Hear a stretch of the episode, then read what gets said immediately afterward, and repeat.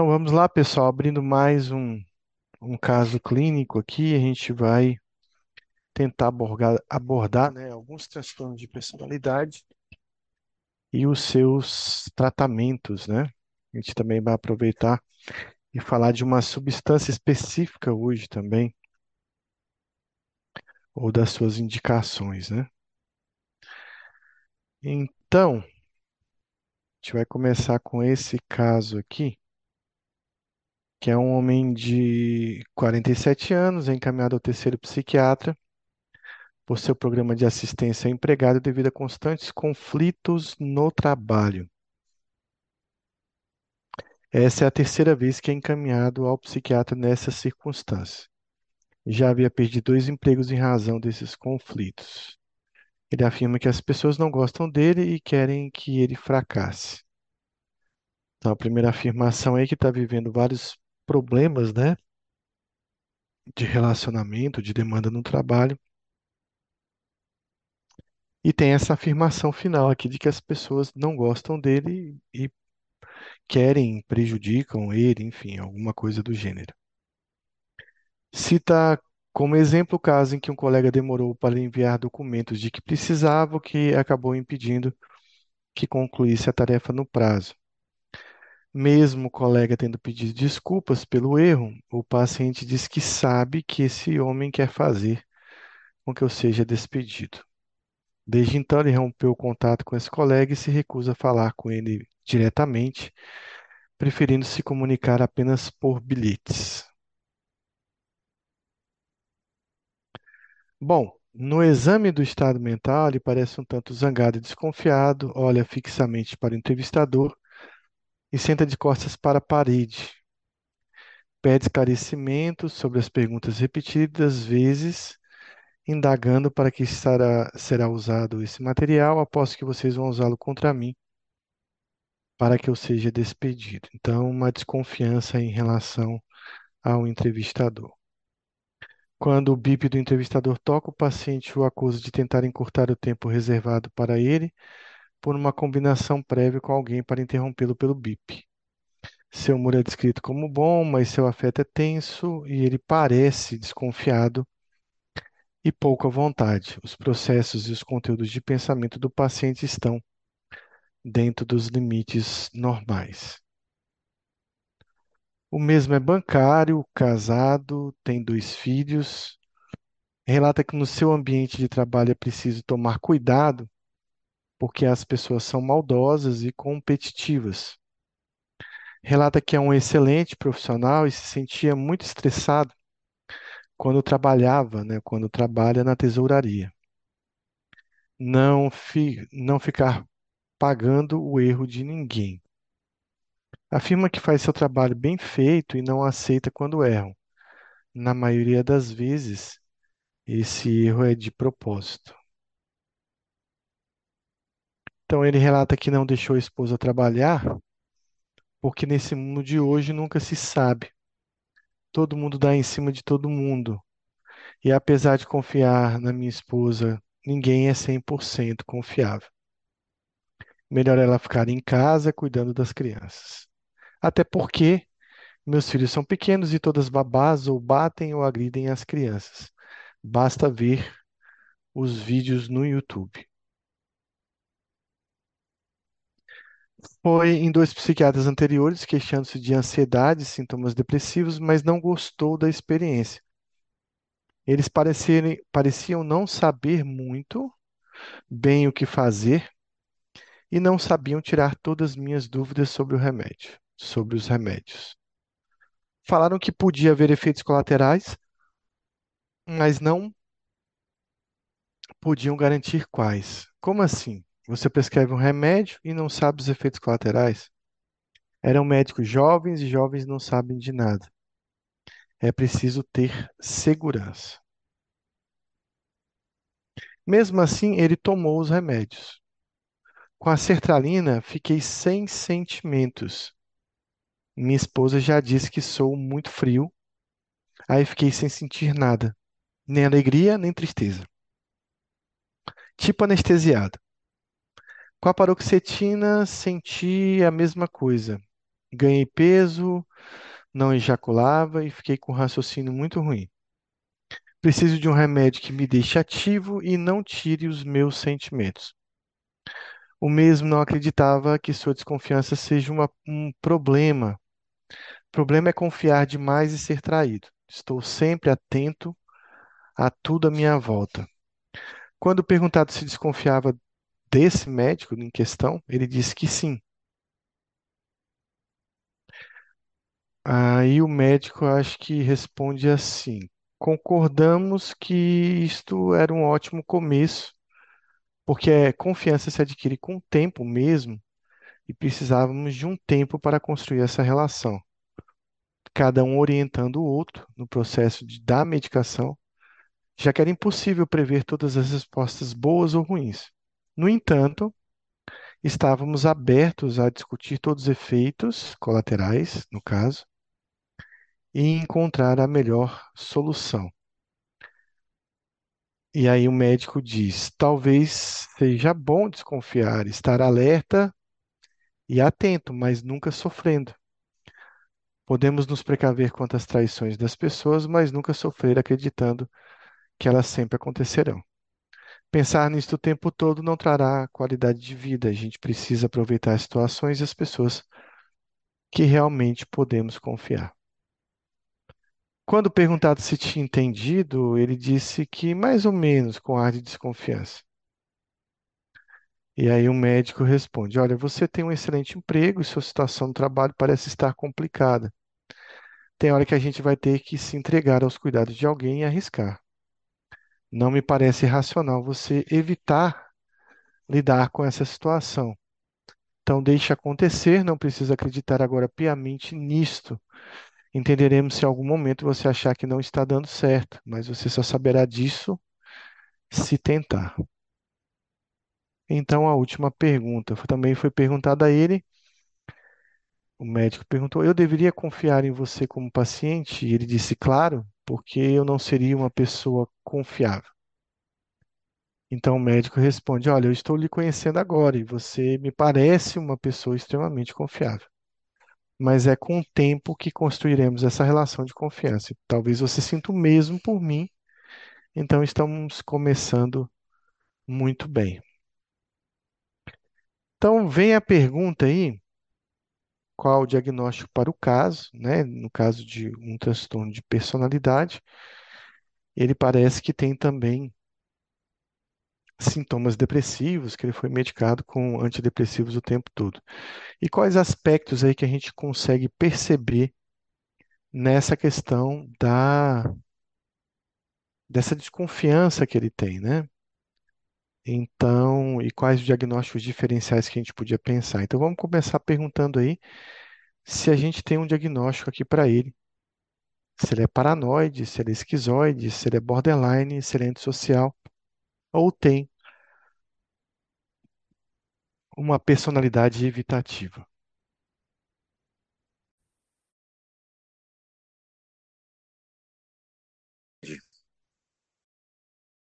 Tudo.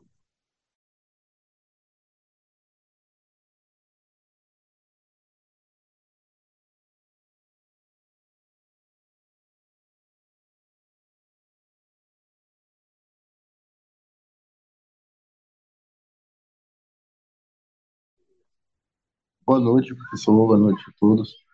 É, a primeira impressão é, é letra A, né? Paranoide.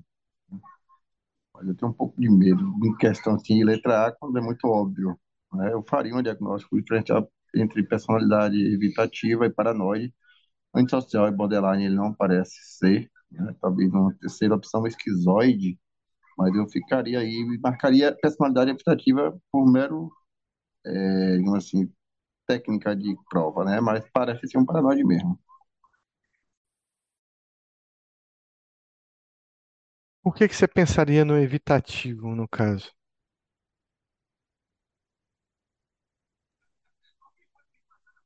Parece, às vezes, tem sintomas de humor, né? Um pouco assim, parece ser uma ansiedade, às vezes, um, um humor deprimido, que levaria realmente a essa baixa energia, contato social. Mas ele é muito desconfiado. muito, muito desconfiado, né? Chega um trecho até chato. E parece que assim, sempre foi assim, né? Não é porque a gente está falando de personalidade hoje, mas parece que é um perfil dele, um, é, um modo de ser dele, assim. É, não foi o trabalho que deixou ele assim. É, o evitativo, ele, ele se aproxima muito da fobia social, né?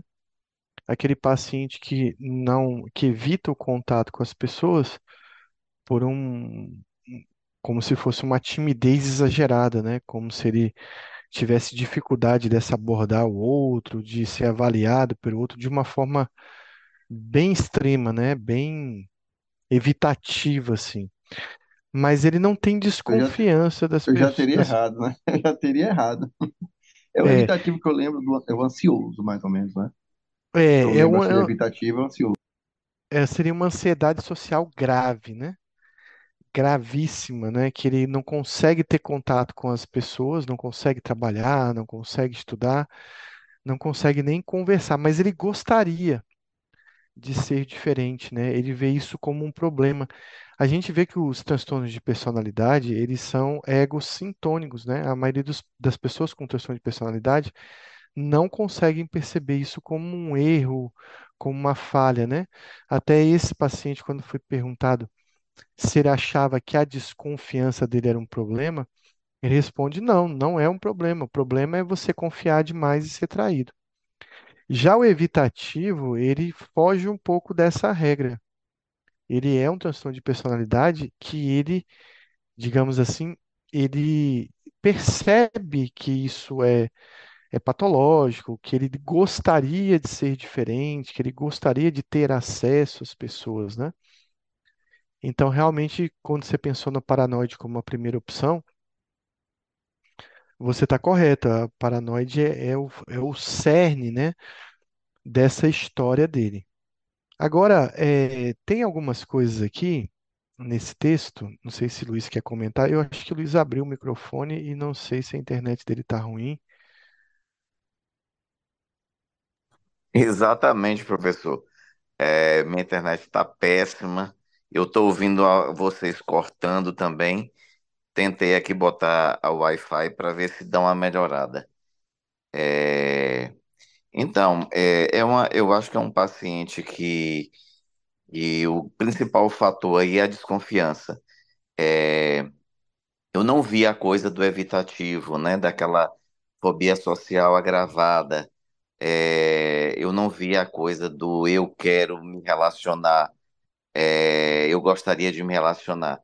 Então, é, é um paciente que tem as características, né, do paciente paranoico e eu vi aí ah, uma desconfiança geral, né, não é somente no trabalho, tem a desconfiança da mulher, tem a desconfiança das empregadas, tem a desconfiança do- dos colegas de trabalho. Então, assim, eu achei uma coisa mais generalizada. E eu acho que o principal fator aí é realmente a, a desconfiança. Por isso que eu pensei em paranoide. Quando ele fala do trabalho, ele fala que as pessoas não fazem um trabalho bem feito, que as pessoas são maldosas. Ele consegue, ele, ele consegue dizer, olha, as pessoas erram, eu não vou ficar aqui pagando o erro de ninguém. Quando ele fala essa questão aqui da, de trabalhar na tesouraria, que qualquer erro, né, digamos assim, de, de fechar a caixa ia gerar um, um- às vezes um problema para ele. Isso lembra, às vezes, é, alguma questão relacionada a outro transtorno de personalidade que a gente não sabe ao Obsessivo. certo O anacástico, né, professor? Obsessivo, obsessivo. exatamente o anancástico. A gente não sabe se ele é muito organizado, ah, acredita que as outras pessoas são incompetentes e vão ficar errando, né? E ele vai acabar pagando o pato por conta disso, vai acabar pagando o prejuízo aí dessas pessoas que são incompetentes. Então, não fica claro isso, o quanto ele é realmente profissional, organizado no trabalho e o quanto isso afeta as relações com as outras pessoas. Porque, na verdade, a gente vai ver que nos outros transtornos de personalidade, a gente vai ver traços de outras personalidades. Então, assim, o obsessivo compulsivo que vocês estão citando agora também chamado de que é uma pessoa muito perfeccionista, muito organizada e que costuma, né, não lidar bem com o erro ou com a desorganização das outras pessoas. Que às vezes nem é erro e desorganização, ele é tão perfeccionista que ele acha que sempre os outros, por mais que façam bem feito, não vai estar adequado para ele. Mas, então não ficou claro isso, mas ele coloca que o erro das outras pessoas não é por incompetência, é por maldade, né? Então ele coloca que na maioria das vezes eh, as pessoas erram de propósito, né? Ele fala no começo do texto que as pessoas queriam no trabalho dele prejudicá-lo. Então assim, eu estou errando para fulano ter algum tipo de prejuízo. Então ele percebe, ele sempre está alerta, sempre está atento de que em algum momento as pessoas vão se aproveitar dele ou de forma indiscriminada é, é, causar um dano para ele, causar um erro, né, é, provocar um erro que ele vai ser responsabilizado por isso. E por isso ele começou a desconfiar. E é claro que é, isso no ambiente de trabalho, se alguém realmente começa, comete um erro que não seja proposital, Tipo, alguém lá levou o caixa, faltou dois reais. Aí depois a pessoa volta, poxa, desculpa, realmente está aqui, o erro foi isso. Ele não vai conseguir fazer a leitura de que aquela pessoa realmente está se desculpando, que aquela pessoa tá, realmente está reconhecendo o erro, mas ele vai fazer a leitura de que, ah, ele foi descoberto, agora está vindo com conversa de que cometeu um erro. Quer dizer, já existia anteriormente uma má intenção. Então ele não vai perdoar direito essa pessoa, ele já vai achar que essa pessoa já tinha é, planejado, né, cometer esse erro para prejudicá-lo. E interessante que ele, quando vai falando do texto, né, ele coloca que a desconfiança dele se generaliza para a esposa, né? Então, ele não deixou a esposa trabalhar porque ele sabe que algum homem, alguém vai dar em cima da esposa dele. E não, e, mas ele não coloca só isso, ele coloca que, apesar de confiar na esposa, ela ser confiável, entre aspas, porque na verdade ele não acha que é, ele também acha que ela pode ceder, que ela pode também tomar uma atitude em relação à traição. Vocês acham que é comum o paranoide ter esse tipo de desconfiança em relação a seu cônjuge, à família? Eu acho que ele desconfia de todos. Como ele coloca, e ninguém é 100% confiável. Então a desconfiança vai em todos os ambientes, inclusive dentro de casa.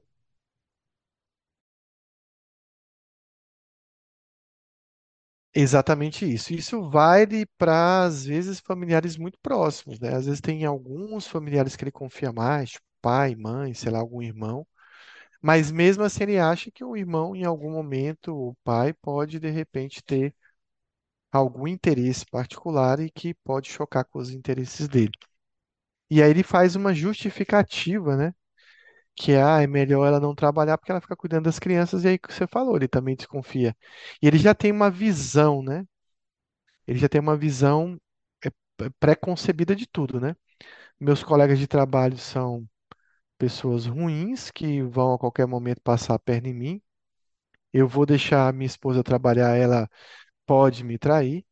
E eu vou deixar meus filhos em casa. Então, assim, todas as babás, todos os funcionários já vêm trabalhar com má fé. Então, ele vê um vídeo na internet de uma babá agredindo uma criança, agredindo, sei lá, alguém agredindo um idoso, um cuidador, e ele já toma como é, esse evento como um todo, né? Então, todo mundo que, que trabalha nesse ramo tem má fé, todo mundo que trabalha nesse ramo bate. Então, ele vai ter uma tendência a achar, generalizar essa ideia para todo mundo, que é o que ele coloca aqui, né? Então, ele não vai confiar num funcionário dele, né?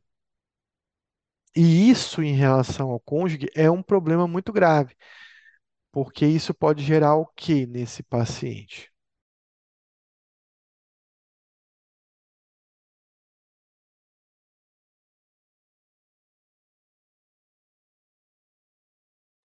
Essa desconfiança do cônjuge.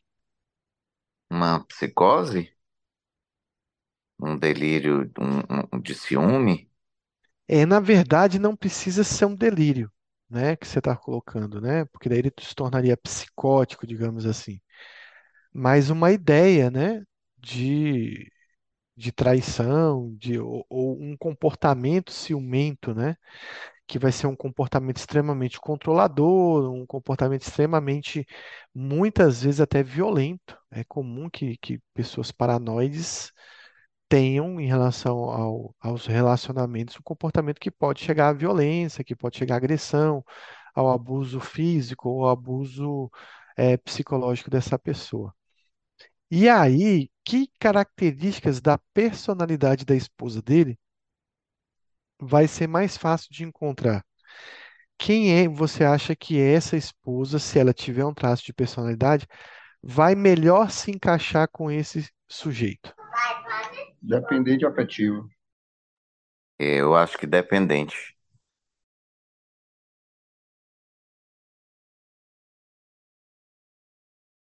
Então, é comum que, que quando você vê um- uma pessoa com um traço de personalidade muito forte e ele consegue se relacionar, criar uma família, você não vai conseguir ter uma pessoa, principalmente nesse, que é uma personalidade controladora.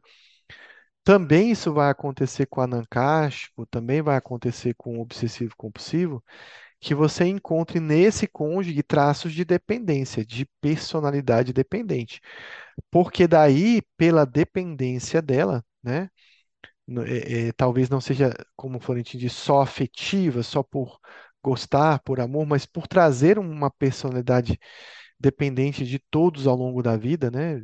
Só que existe uma transferência. Eu sou dependente do meu pai, da minha família, e depois eu passo a ser dependente do meu marido, digamos assim. E aí ela vai tentar, vai ter mais facilidade e acomodação nesse lar com esse sujeito, porque daí ela vai ceder a todo o controle que ele pode ter em relação a ela, no caso. Mas isso é muito comum da gente ver no traço. E aí você fala, falou, Luiz, é, e se ele desenvolver um delírio, né, de ciúmes, um delírio de traição, você acha que o paranoide ele pode desenvolver um delírio? É, ele pode desenvolver aqueles microdelírios, né? Aquelas, é, na verdade, assim, eu acho que o delírio mesmo, duradouro, não. Eu acho que se ele desenvolver isso, ele já seria enquadrado em, um, em uma esquizofrenia, alguma coisa assim. Mas eu acho que um delírio é, passageiro, o que o senhor fala de pseudodelírio, né? Eu acho que, que pode sim. É, a gente vai ver que nos transtornos de personalidade, a gente vai ter em momentos de estresse, em momentos de grandes estressores da vida, eles podem se tornar transitoriamente psicóticos, sem que recebam o diagnóstico de uma esquizofrenia. Depois essa psicose meio que melhora, passa, é transitória e ele vai seguir com a sua personalidade. Uma outra coisa que acontece é que muitas personalidades elas são pródromos, são Professor, o áudio ficou, tá muito baixo. Ah, então vou voltar aqui. Então vou repetir o que eu falei. É, O microfone deslocou aqui, eu não tinha percebido. Agora acho que voltou ao normal, né? Então vou repetir de novo. Então, nos transtornos de personalidade, em momentos de estresse psicológico, esses pacientes podem se tornar transitoriamente psicóticos. Eu falo a palavra transitório porque essa psicose pode durar horas, dias, e depois tem uma tendência à remissão, muitas vezes sem medicação, quando esse estressor melhora. É, sem que eles recebam, nesse momento, o diagnóstico de uma esquizofrenia. Então, eles podem se tornar transitoriamente psicóticos e depois isso melhorar, eles não vão ser esquizofrênicos para o resto da vida. Isso tem um nome, né? Tem um- uma afirmação, acho que o Kaplan usa muito esse nome, que ele fala assim, as micropsicoses dos transtornos de personalidade. como se fosse uma micro, uma pequena psicose transitória que eles podem apresentar. Existem personalidades que vão ter mais micropsicoses e existem personalidades que raramente você vai ver uma micropsicose. Uma outra coisa é que essa psicose ela pode não ser transitória. E ele pode abrir um quadro psicótico e seguir psicótico, né? Como o Luiz falou, se ele seguir psicótico, se essa, esse delírio se mantiver longo, durante longo tempo, ele vai receber o diagnóstico de uma esquizofrenia. E por que, né, que esses pacientes podem se tornar esquizofrênicos? Porque muitos transtornos de personalidade, eles são pródromos de um quadro psicótico primário, como a esquizofrenia. Então, a gente está falando de um dos transtornos aqui, aonde muitos pacientes conseguem fa fazem uma conversão ao longo da vida para uma esquizofrenia. E o paranoide tem essas características. Né? Ele tem até o nome personalidade paranoide, porque lembra a esquizofrenia paranoide. A gente vai ver também no cluster A, junto com o paranoide, o esquizoide e o esquizotípico, que também tem essa tendência para se tornar mais psicótico do que os outros transtornos de personalidade.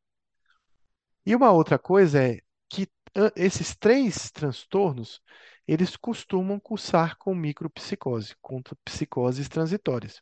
O esquizoide, o esquizotípico principalmente e o paranoide também principalmente. Então são os dois aí que ganham em termos de gerar uma micropsicose. Tem outros transtornos de personalidade que, que também cursam com micropsicose. Vocês sabem qual é que mais cursa com micropsicose, além do paranoide, do esquizoide? Borderline. Borderline. Alucinação.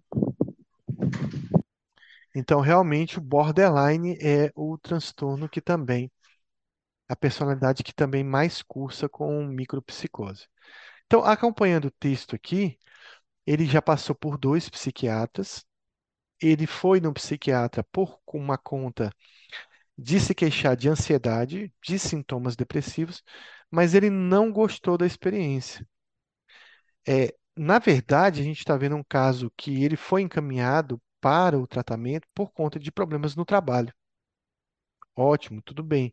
Mas às vezes você recebe um paciente com uma queixa de pânico, com uma queixa de depressão, ele não foi encaminhado por problemas de relacionamento. E durante a apresentação, ou durante as consultas, a evolução do tratamento, você percebe que ele tem muitos traços paranoides. Então, é muito comum que a gente faça o diagnóstico de paranoide posteriormente, não por esse ser o primeiro motivo da vinda dele. Então, ele vem, né, até o psiquiatra dizendo que, olha, eu tive dois médicos anteriores que eu não confiava porque eles não sabiam os efeitos colaterais, não quiseram me dizer direito o que que eu ia sentir, o que que eu não ia sentir. E aí vem de novo aqui uma uma fala preconceituosa dele, né? Eram médicos jovens e jovens não sabem de nada. É preciso ter segurança. O que que você acha que ele está querendo dizer para você também aí nesse momento?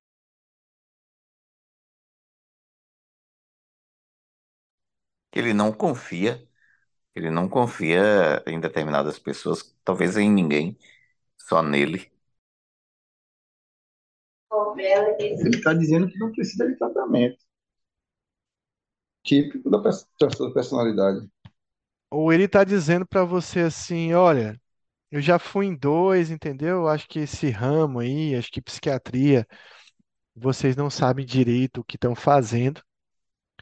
E eu acho que ou você se desdobra aí para ser melhor e ser diferente desses dois, ou eu tô achando, já tô te dando um recado, ó.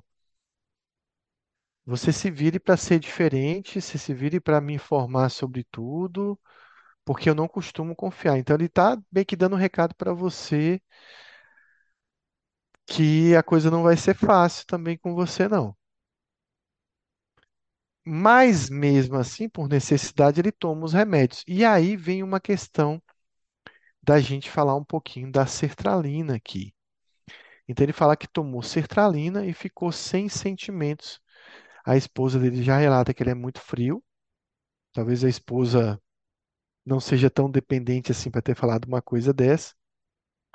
E ele disse que ficou sem sentir nada, nem alegria, nem tristeza, tipo anestesiado. Vocês acham que isso é comum? Isso pode acontecer? Sertralina, muito. E paciente até pede quando separação conjugal, situações que está sofrendo muito, a sertralina ela pode deixar esse afeto assim mais, né? Não é plano, né? Mas pouco reativo. Mais embotado, assim, né? Uma, é, é tipo, eu não tô mal, eu não tô deprimido, mas também eu tô com uma falta de sentimentos, não tô conseguindo ter sentimentos de forma adequada. Seria mais ou menos isso? Coração de gelo, isso mesmo. Você acha que isso é específico da sertralina, da medicação sertralina, ou é meio que Da classe, né? acontece com outras Da classe, medicações? da classe, né? Eu vejo muito inibidor. Como a sertralina que eu mais uso, talvez tenha esse viés, né? É, isso é um efeito da classe dos inibidores, né, de modificar o afeto do paciente, da forma como ele sente, né? E essa anestesia, ela é queixada por muitos pacientes. Eu tô bem, mas eu tô estranho, eu não não tô sentindo mais as coisas como era antes. Ele também sentiu isso com a paroxetina, só que ele também ganhou peso, que é comum com a paroxetina, ele não ejaculava, que é também mais comum com a paroxetina em relação aos outros inibidores, e ele ficou com um raciocínio ruim. Então, ele também tem um aspecto da cognição prejudicada. Então, ele dá o recado aqui, ó, preciso de um remédio que me deixe ativo e não tire meus sentimentos. Então, na hora de prescrever esse paciente, talvez a gente vai ter que olhar muito para isso. Ele é um paciente que tem uma tendência muito grande a não ter adesão ao tratamento. Então, da minha escolha, eu vou ter que pensar sobre isso. De novo, aqui falando que ele não tem insight, ele acha que é, é melhor desconfiar do que ser traído. E aí, quando perguntado se ele desconfiava desse médico em questão, ele disse que sim. O que é que você acha que o médico fez aí em relação a falar para ele, não, desconfiar é bom, a gente tem que desconfiar mesmo, a gente precisa de um tempo, confiança é algo que não se adquire com o tempo. Ele meio que está reforçando é, essa, essa desconfiança do paciente. Por que dessa abordagem? Tá Criando vínculo? Eu achei até que o médico foi tu, porque foi bem empático.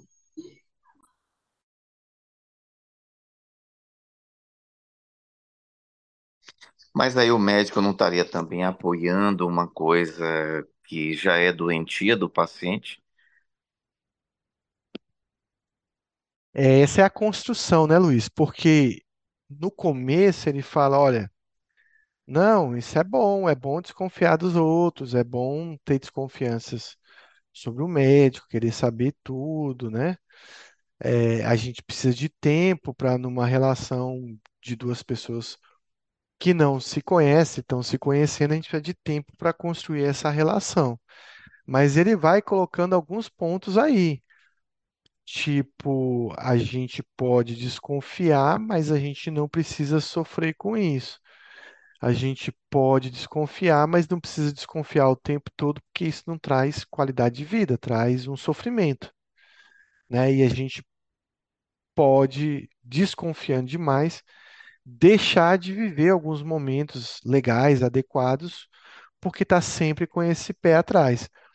Então, em um momento inicial, ele fala para o paciente: Olha, eu não acho estranho desconfiar, porque na verdade a nossa tendência é que o paciente projete sobre nós essa desconfiança e nós a devolvamos, né, com um afastamento, com uma desconfiança também, mas de uma forma que, tipo, é, você não está trabalhando muito bem com a projeção dele, né? Você está meio que se defendendo do que ele projetou em você. Porque assim, ele projetou em você que você também pode ter, ser ruim ou ter mais más intenções. Aí você fica na defesa, tipo assim, não, você é que é um cara complicado, paranoide, então você vai ficar desconfiando de mim e eu não vou dar liberdade para isso. Então, de início, a relação já ia ser meio que quebrada. E aqui você está jogando com aquilo que o paciente. Anderson, eu percebi que ele, assim, esse foi o único que percebeu o paranoide, que os outros trataram com antidepressivo, trataram para humor, para ansiedade. E esse eu acho que foi o único que percebeu que está diante de um paciente paranoide, né? Então ele já estabeleceu o vínculo, né? Ele se aproximou do paciente quanto à paranoia, disse que não é bom, mas disse que também às vezes é, é- é necessário, né? Então, assim, eu acho que ele transferiu para o paciente uma confiança, né? Eu acho que ele, no próximo slide aí, você vai ver que ele já traz situações que não são, assim, de entrar no delírio, né? Ele já começa a, se- a- a deixar dicas de como será o tratamento, né? Que vai demorar, que tem que ter, que ele também precisa ter confiança no paciente, né? Ele devolve para o paciente. Na minha opinião, ele foi empático. É, então, Luiz, assim, de início, não caia na onda dele, né? Tente ser manejar de forma mais adequada e também justificando um pouco, não, isso não é um problema agora, vamos tentar resolver com o tempo. Talvez tenha alguns aspectos nos- na sua desconfiança que sejam boas, também existem a possibilidade de alguns aspectos ser- serem ruins. E aí ele fecha um pouco isso com a seguinte questão, ele faz a pergunta: tudo bem, você precisa confiar de mim, em mim, não é? É bom desconfiar, mas assim, será que eu também posso confiar em você? Porque da mesma forma que você está vindo agora e está me conhecendo, eu também estou te conhecendo agora. E aí você vai ser um bom paciente, você vai conseguir tomar o remédio, a gente vai conseguir construir uma boa relação. E aí ele deixa bem claro. Você me parece de confiança a primeiro momento, mas eu também preciso de tempo. Então, tipo assim, sinta-se como eu estou me sentindo também. Sinta-se como as pessoas também sentem em relação a você. Isso às vezes cria, até uma curiosidade no paciente. "Ah, Por que que ele desconfiou em mim? Ou ele não volta, que tipo assim, ele tem um problema e você tem um paciente complicado. Se ele não voltar, tipo assim, o problema era dele, você estava apto, empático a resolver. Só que esse problema é tão grave que ele não entendeu as suas deixas. Ou ele até vai voltar para a curiosidade e falar assim: não, eu preciso provar que esse médico eu sou um bom paciente, que eu também sou confiável, porque ele colocou um pouco assim, tipo, eu também posso desconfiar de você. Então é nisso assim que é na, na, na, digamos, em nuances, Luiz, que ele coloca essa questão final. A gente está começando bem, um desconfiando do outro. Mas É, na assim, verdade, mão, o que eu acho. Pode falar, pode professor. falar, mão de duas É, no vias, né? início, eu achei que ele foi meio co- que conivente com o problema do paciente. Eu, é, eu acho que a condução foi le- legal, mas no início eu, eu acho que eu teria feito diferente, não sei. Eu acho que eu não teria apoiado, ah, eu acho que você deve desconfiar mesmo de todo mundo, não.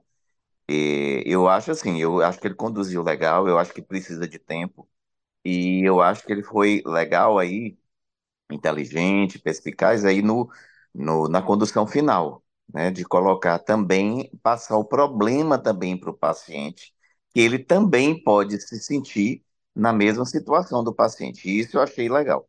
Mas aquele primeiro momento ali, eu achei que ele foi muito conivente com o problema do paciente. É, não, eu não acho que ele foi conivente. Ele fala, ó, talvez seja bom desconfiar, estar alerta e atento, mas nunca sofrendo. Podemos nos precaver quanto às traições das pessoas. Precaver, mas nunca sofrer acreditando que elas sempre acontecerão.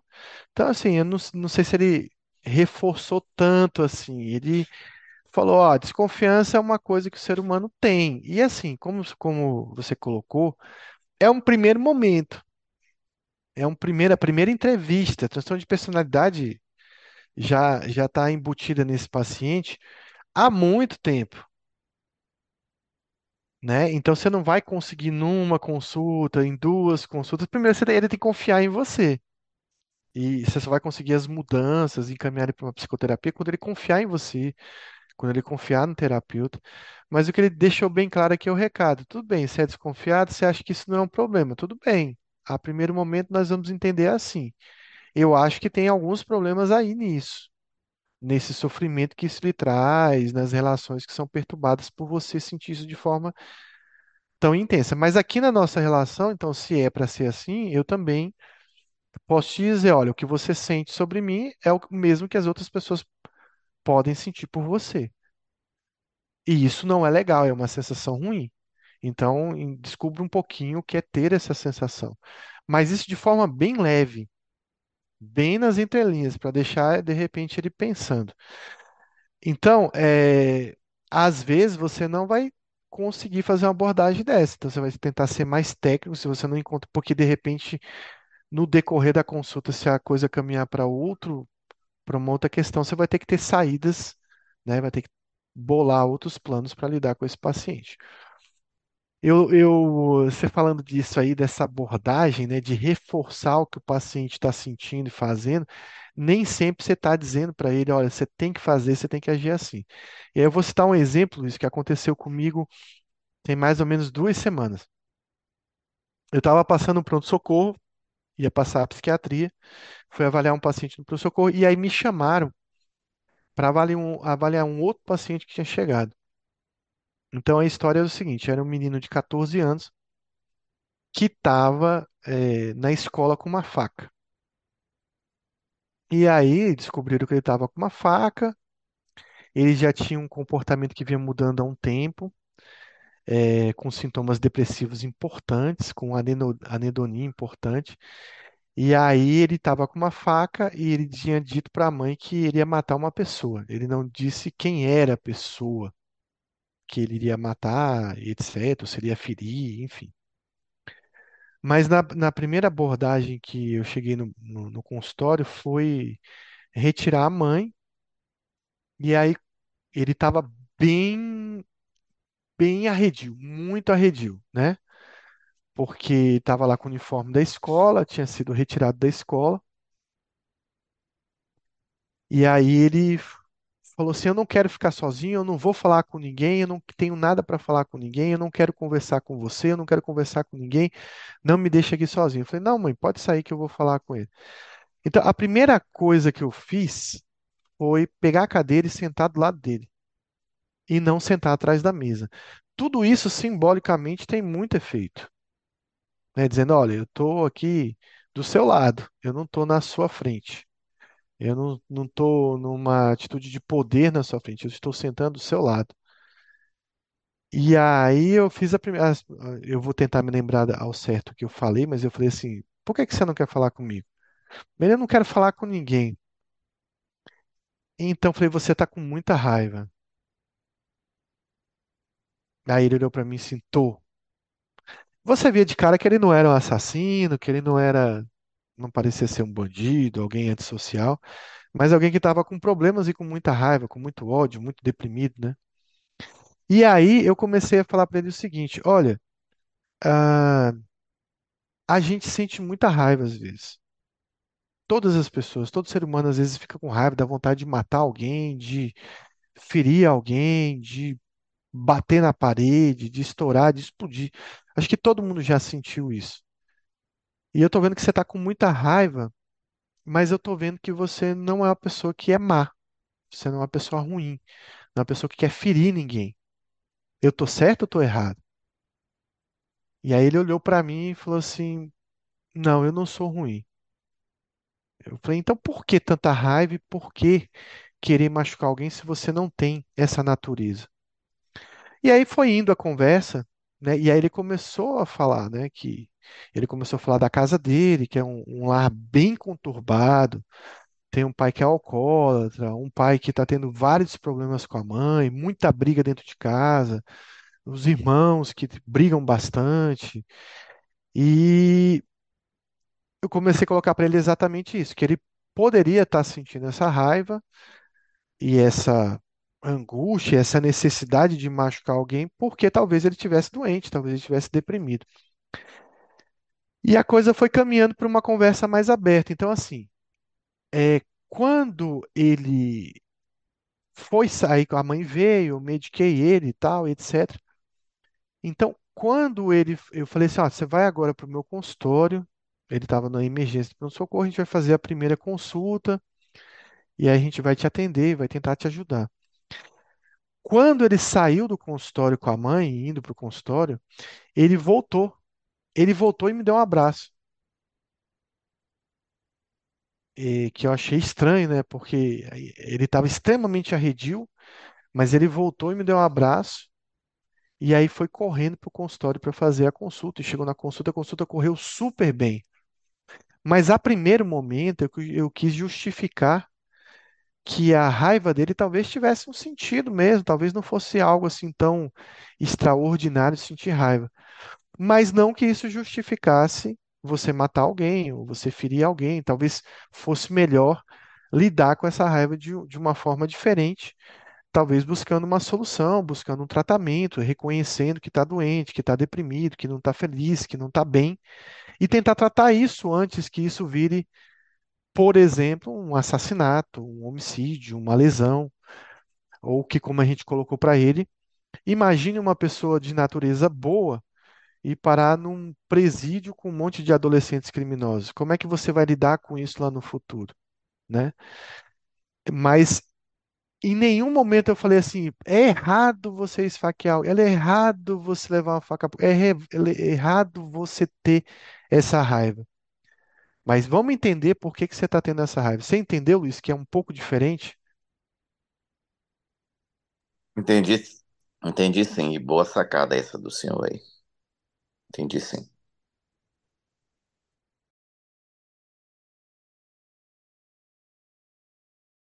Então, às vezes o paciente ele quer que alguém que entenda por que que ele sente isso, né? Ou que não ache isso tão absurdo, pelo menos inicialmente. Mas claro que ao longo do tempo a gente vai trabalhar com esse paciente para que ele consiga reconhecer que esse comportamento é inadequado, que esse comportamento não é interessante para ele e traz vários prejuízos.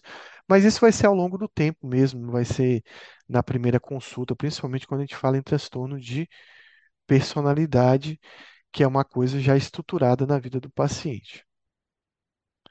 Bom, então a gente coloca para ele. Ele vai ter que arriscar confiar em alguém agora, nem que seja uma, uma confiança com desconfiança. Então, a gente deu o diagnóstico de transtorno de personalidade paranoide para ele, e eu vou abrir aqui um slide para a gente discutir o que que vocês medicariam esse paciente. Então, vou colocar de novo, vou colocar um slide branco para a gente tentar traçar um plano de tratamento para ele.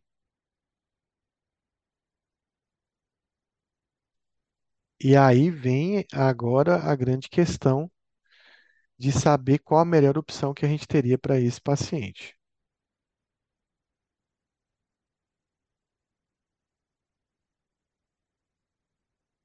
Você tem ideia, Luiz, do que que você vai usar de remédio para esse cara? Eu acho que eu começaria com o inibidor.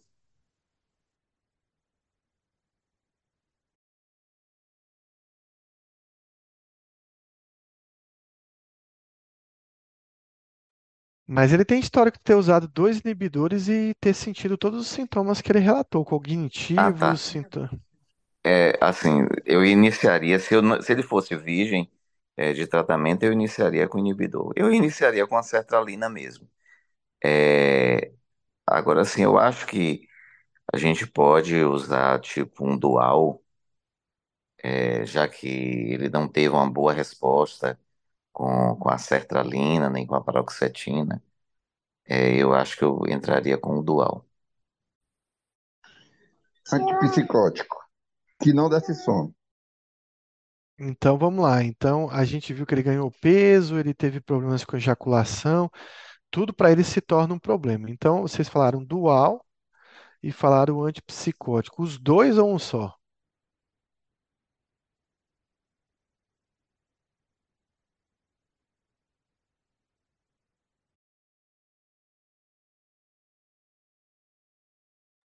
Eu entraria primeiro com somente com o dual, mas a- o antipsicótico ficaria na manga.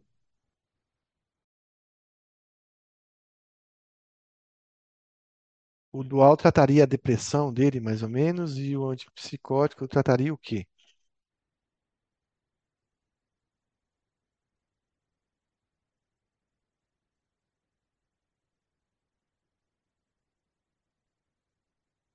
Trataria a desconfiança?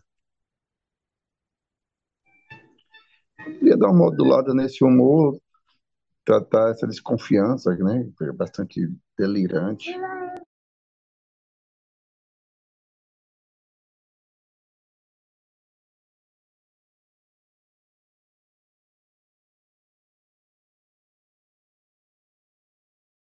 Então, pensando nesse paciente que já teve contato com dois remédios, qual dual você escolheria, Luiz? E qual antipsicótico você escolheria, Florente?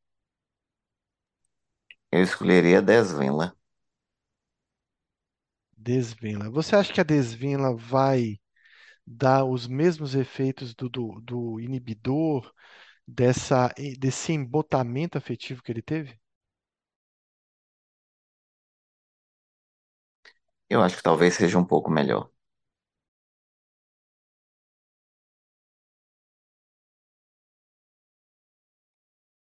Qual antipsicótico você usaria? Vontade e risperidona, né? Merece. Mas entraria com um aripiprazol, um lurazidona.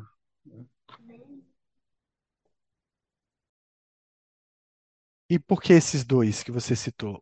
É, aripiprazol e lurazidona. O que que você está pensando com essa medicação? Não, não menor chance de ganho de peso, chance de interferir no libido, é, não ceda e é um- são excelentes estabilizadores de humor. né? Então, pegaria esse, a parte de humor, que eu acho que os outros colegas tentaram fazer com antidepressivo. Muito bem. Então, eu vou falar o que, que a ideia inicial para esse paciente. Então, ela meio que concorda com o que vocês falaram. Os, os transtornos de personalidade do cluster A, que é esse cluster que você tem três transtornos de personalidade: o paranoide, para resumir, é o desconfiado crônico, você tem o esquizoide, que é o cara que não gosta de gente, ele vive isolado porque ele não gosta do contato com pessoas, e nós temos também nesse cluster A o esquizotípico, que é o estranho, o esquisito, que tem ideias esquisitas e etc. Então, todos os três, eles mostram benefícios com o uso de um antipsicótico em baixas doses. Claro que você vai ter um grande problema aí. São pacientes que não costumam aderir, é um paciente que vai ler a bula, vai ver que o remédio é para esquizofrenia, talvez ele não queira tomar. Então, é importante que a bula traga informações de remédios que são usados para depressão também, transtorno de humor. Você não vai achar muito nisso numa bula de risperidona, mas com certeza você vai achar isso na bula do aripiprazol. Então você já está pensando, ou da, da lurazidona. Então você já está pensando em remédio que se ele ler a bula e te questionar sobre alguma coisa, você já tem uma saída. Não, mas aqui também está falando que trata transtorno de humor, depressão, doença bipolar, etc. E claro, esse perfil, né, o perfil de efeitos colaterais também é muito favorável para esse paciente que vai ter pouca adesão, que desconfia dos remédios. Nesse paciente em questão, que já teve contato com dois inibidores e sentiu esse embotamento afetivo, talvez o dual não seja a melhor opção, né? Então, talvez a me- a melhor opção seja usar o aripiprazol, que foi a gente pensou para ele, em termos de antipsicótico. Começaria com que dose de aripiprazol para ele? Tem gotas, né? Poder fazer cinco gotas, geralmente, um meio comprimido de 10, tentar chegar a 15.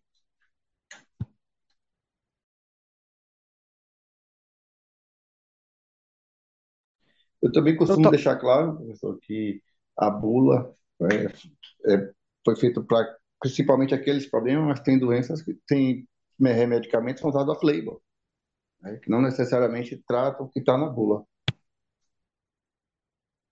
é, Eu, eu esse explico paciente. muito do AS. Eu falo do AS. Você conhece ali do AS? Conheço vários. Está tá inflamado? Não, é o coração, mas ele é um anti-inflamatório. né? Não está com febre. Então, eu costumo deixar claro assim que a bula, né, ele pode se confundir, que não é a minha intenção atingir o que está na bula. É, seria bom dar essa explicação para ele antes, né? Já que ele vai desconfiar bastante disso. Eu acho que começar com aripiprazol de 5 miligramas seria uma boa opção para esse paciente. Ou brexpiprazol também. Você poderia começar com brexpiprazol de 1 miligrama, 1,5 miligramas também seria uma boa opção. Concordo também que a lurazidona também seria uma boa opção para esse paciente, pensando no perfil de efeitos colaterais de aceitação e adesão. Mas em relação ao antidepressivo, para tratar essa depressão dele, eu acho que a vortioxetina seria a melhor opção. Tá? E eu vou falar um pouco da vortioxetina. A bula pede para que a gente comece com 10 miligramas, mas é, eu geralmente começo com 5 miligramas e vou crescendo as doses até a dose terapêutica, que é a dose de 20 miligramas. Então, seria basicamente atingir a dose de 20 miligramas partindo de 5. Eu acho que ele vai ter mais adaptação quando a gente faz isso. Então, é, esse seria o tratamento, um antipsicótico, né, e um e um antidepressivo, já que ele tem depressão. Então, esse é o paciente paranoide, né, que ele desconfia de todo Você mundo. faria concomitante, professor? Sim, cortou aí. A minha pergunta é: você faria concomitante?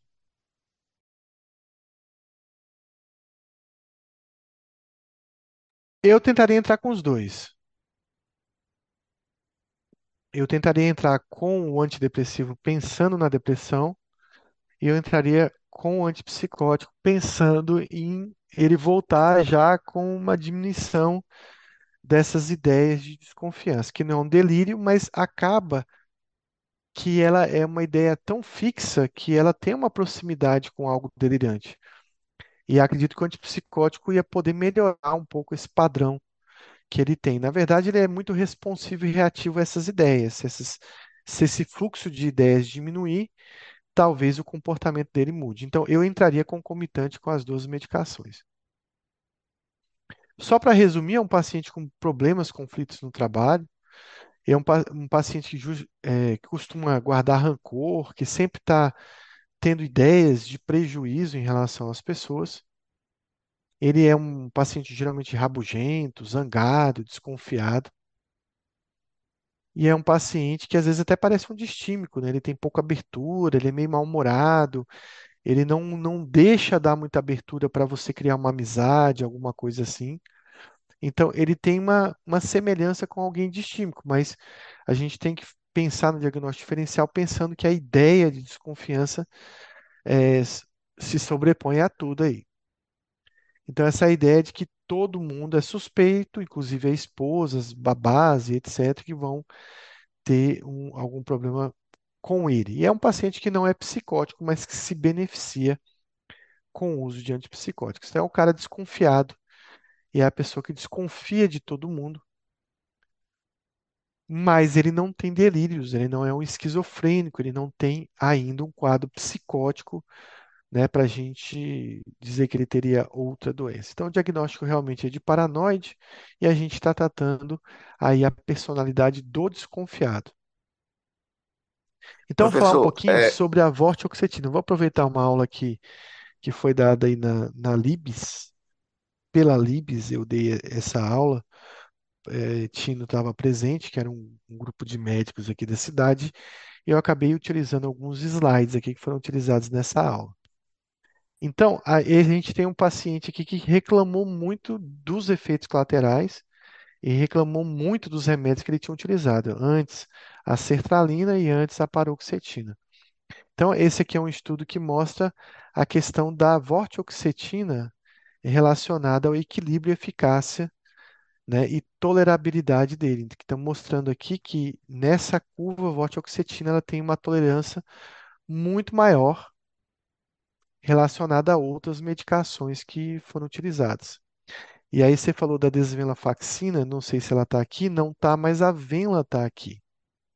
né? A venla também é bastante tolerada, né, Luiz? Então, aqui- essa questão da vortioxetina ter, entre todos os antidepressivos, uma tolerância melhor, menos efeitos colaterais. Uma outra coisa que é interessante falar um pouco da vortioxetina é dos seus alvos farmacológicos, né? Ela é um inibidor da recaptação da serotonina, então ela age no transportador de serotonina, ela age num receptor específico para a gente que é importante, que é o receptor que vai ser modulado pelos duais inibidores, mas é que ele faz um efeito direto sobre o receptor, que é o 5-HT1A, e aí ele tem outros receptores importantes, 5HT1B, 5HT1D, 5HT3, o 3C é muito importante para a gente na psiquiatria como efeito antidepressivo, e o 5HT7 também é muito importante como efeito antidepressivo. Esses dois últimos, esse 5HT7, por exemplo, é um receptor que é atingido aí por alguns antipsicóticos, como por exemplo a lurazidona, a aripiprazol acaba agindo sobre esse receptor. E o 5-HT3C, ele é atingido aí com, por alguns antidepressivos, a exemplo a mirtazapina, é uma medicação que tem bastante efeito sobre esse receptor. Então, o importante é que através desses outros receptores, a vortioxetina ela modula não só a serotonina, porque quando você age, por exemplo, sobre um 5-HT2C, você acaba agindo sobre a dopamina, então você age sobre outros neurotransmissores. E a vortioxetina, ela tem essa questão de modular várias vias, né? Não só a via da serotonina, mas a noradrenalina, a dopamina, a acetilcolina, a histamina e também o glutamato. Também de certa forma indireta, ele acaba tendo uma ação sobre o GABA. Vejam que ele aumenta né, a maioria dos, dos neurotransmissores e ele diminui aí um pouco o efeito é, GABAérgico. Então, ele tem efeito aí, por exemplo, no transportador de serotonina. No 5-HT1A, ele acaba aumentando serotonina e diminuindo o GABA. Isso tem um efeito indireto sobre o glutamato, sobre a dopamina, noradrenalina, histamina, acetilcolina, aumentando também. No 5-HT1B, ele acaba aumentando serotonina e glutamato e outros neurotransmissores como dopamina e noradrenalina. No 5-HT1D, ele aumenta a serotonina. No 5-HT3, ele diminui o GABA e aumenta de novo serotonina, glutamato e noradrenalina. E o 5-HT7 ele aumenta a serotonina e diminui o GABA. Então ele tem um efeito aí bloqueador, né, que está aqui, o efeito agonista total do 5-HT1A, tem um agonismo parcial aqui sobre 5-HT1B e ele tem um efeito antagonista em vários outros receptores. Então é uma molécula que traz aí é, mexe em várias vias, né, ao mesmo tempo, e talvez isso traga algum benefício para o paciente em algumas áreas desse tratamento da sua depressão. Então, aqui estudo de um estudo mostrando a, a, a ocupação de receptores, né? Então, você vê mesmo que a vortioxetina ela acaba ocupando vários receptores diferentes, né? E não só, por exemplo, agindo no transportador de serotonina. É claro que a gente vai ver que os inibidores, os duais, de forma indireta, também modificam outras vias, mas a, essa vortioxetina tem uma ação mais direta sobre alguns receptores. Então, é uma medicação que a gente chama de multimodal, atividade multimodal, justamente por isso, por agir em receptores totalmente diferentes. E a gente tem que começar a prescrever vortioxetina, talvez. E Luiz, eu lembro a fala, de, acho que foi Luiz que falou na última aula da, da AFIA, ele comentou, mas não é potente. Eu não sei se foi ele ou foi outro aluno. O Luiz vai me lembrar aí. É, ele não é potente. Se chegar um caso clássico de depressão, eu não vou fazer opção por tratá-lo a primeira vez com vortioxetina. Mas talvez, num paciente com uma depressão mais leve, mais moderada, ou nesse paciente que já experimentou outras medicações, teve efeito colateral, a vortioxetina estaria bem indicada. Aqui acho que mostrando de novo a tolerabilidade. E aqui a questão é, da eficácia da vortioxetina na anedonia. Então, os pacientes eles têm uma redução dessa anedonia, né, uma melhora da, do prazer e do interesse do paciente, e aí com oito semanas de tratamento, mostrando que realmente ela tem esse efeito, né, não só na tristeza da depressão, mas na anedonia principalmente. E esse efeito aí, ele parece ser sustentado e melhora com o tempo ainda. Então, pacientes que usam a longo prazo a vortioxetina, com mais aí de 8, 12, 16 semanas, 50 semanas, ele acaba tendo uma melhora nessa questão da anedonia, que é um sintoma bem frequente da depressão. Então, aqui a melhora contínua, né, da, da vortioxetina em relação a, a vários eh, sintomas da depressão quando o paciente utiliza por 52 semanas. Então, mostrando aqui que vários sintomas da depressão são reduzidos ao longo do, do tempo de forma progressiva e muitas vezes até melhorando mais do que a gente espera, porque a gente espera que por volta das 12ª, 16ª semana, o paciente já tenha respondido tudo que tenha que responder àquela medicação que foi iniciada. E com a vortioxetina, parece que esse efeito ainda se estende por mais tempo e existe uma redução ainda maior desses sintomas ao longo do tempo. Então, existe melhoria na depressão, na ansiedade, sintomas globais com o uso da vortioxetina por longo prazo, né, 52 semanas, com uma melhora contínua desses sintomas. E aí Professor, vem. Oi. Posso falar? É, na verdade, fui eu mesmo que questionei isso com o senhor em relação a, a- eu achei ele muito pouco incisivo. É, e assim, eu tive alguns pacientes selecionados que eu usei a vortioxetina, é, principalmente pacientes com é, quadros mais leves também, mas com a queixa de disfunção erétil é, mais evidente pós já a utilização de algum inibidor. É, e eu achei que a resposta não foi tão boa, pelo menos dos pacientes que eu usei. Eu ainda tive muita reclamação em relação a essa parte sexual. É, e eu acho que assim, ele colocou ali naquele. Eu acho que eu não pensei também em vortioxetina exatamente. Primeiro, porque eu achei que o quadro exigiria uma coisa mais incisiva. E segundo, por causa da parte sexual também dele, que ele queixa, a mulher já fala que ele já era frio e ele também coloca que é, acho que demorava para o orgasmo, né? Alguma coisa assim. Então, assim, eu tive uma resposta não tão boa em relação a essa parte sexual, que é uma coisa que é muito prometida, pelo menos é, nos livros e nos, nos encartes, né, da, da vortioxetina. Na verdade, eu não usei, não cheguei a usar o Blintelix, porque por causa do valor, mas eu usei o Virtuoso, é, mas eu não tive essa resposta esperada, principalmente para a parte é, sexual.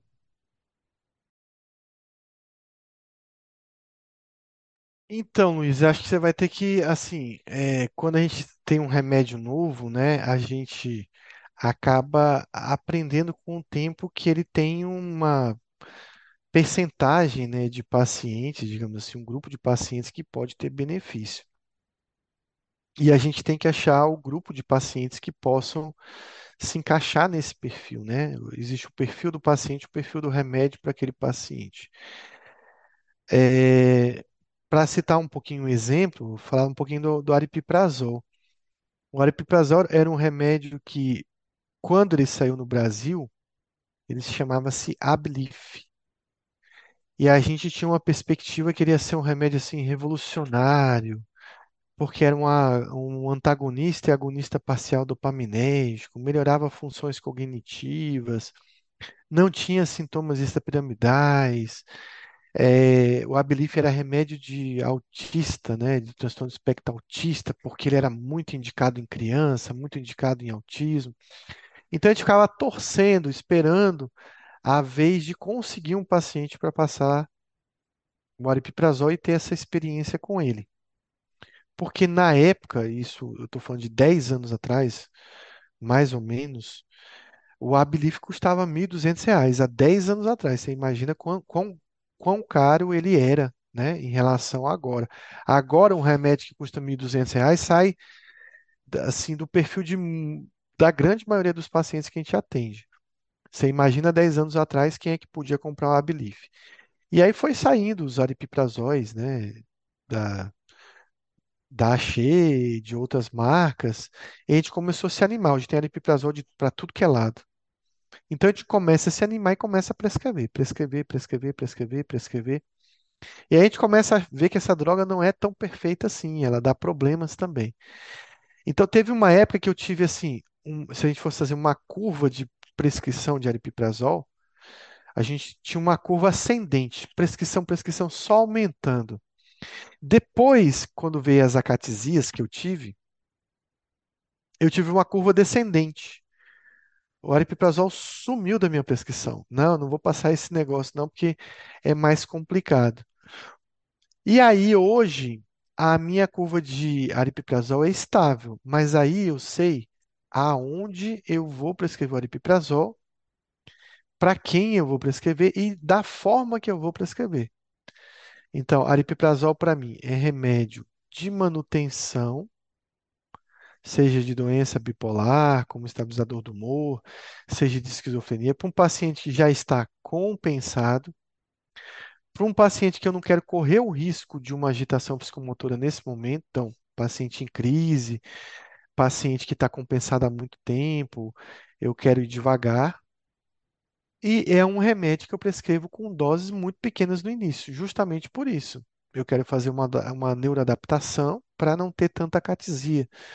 Então, como o Tino falou, a gente coloca em gotas, coloca 2 miligramas, 3 miligramas e vai testando. E hoje eu consigo prescrever aripiprazol.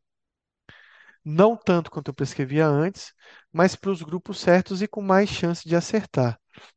A vortioxetina também é assim.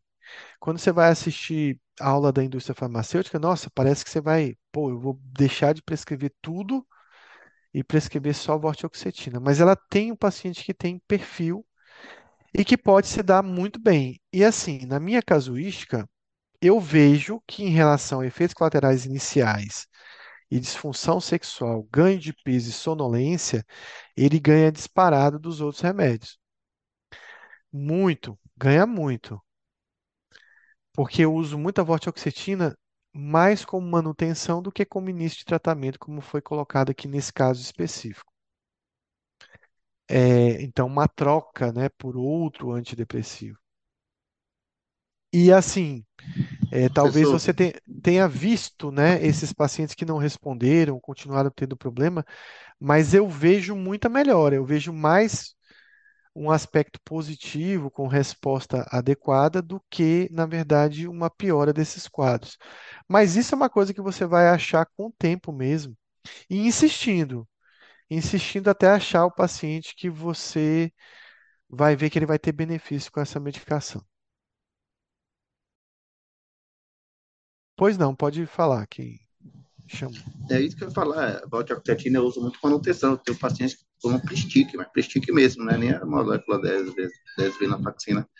E eu entro para tentar melhorar mais um pouco. Então, eu, eu uso muito em associação. Eu nunca iniciei um tratamento com vortioxetina. E o aripiprazol eu nunca passo de 15, porque a chance de acatisia é certa, aumenta muito mais. Também aqueles pacientes que chegam em surto, graves, não adianta mais. Assim, o aripiprazol não vai ter aquela potência toda. Então, igual você falou, tem um pool né, de pacientes que a gente acaba identificando a melhor oportunidade da molécula.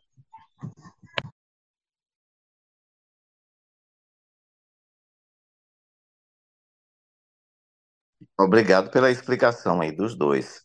Vou continuar tentando. Eu acho que eu fui com muita expectativa.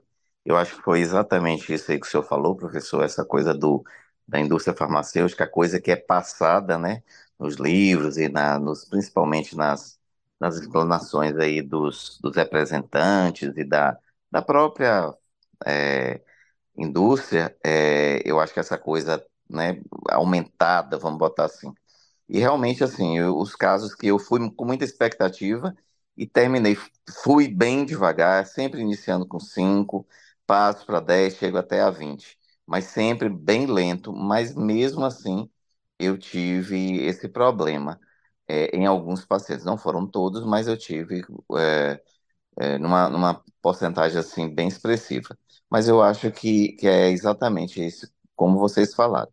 Acho que vale a pena continuar tentando. É, o mesmo eu digo é, eu posso fazer um- um- uma, uma conexão com a bupropiona.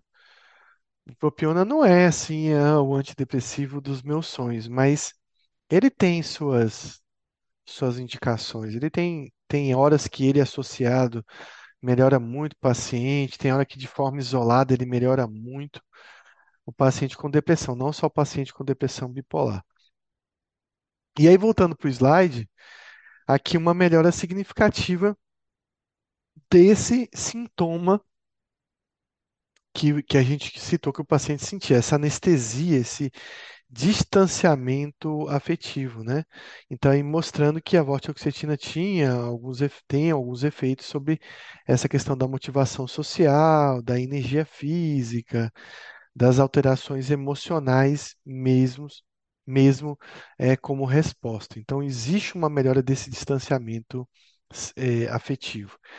Então, é, pacientes com depressão que não apresentam melhoras nos sintomas depressivos, distanciamento afetivo, após um tratamento com inibidor ou duais, podem relatar, né, relataram melhora significativa quando usar a vortioxetina por oito semanas. Lembrar, Luiz, que tem que chegar à dose de 20 miligramas para você ter um efeito melhor, né? Então, aqui, a vortioxetina também melhora muitos sintomas físicos, né, da depressão. Então, acaba em relação a outros antidepressivos levando uma perda de peso, sintomas genitais, sintomas somáticos do trato gastrointestinal, ansiedade somática, insônia também acaba melhorando. Isso comparado, mesmo que você use vortioxetina em baixas doses, tanto de 5 quanto de 10 miligramas.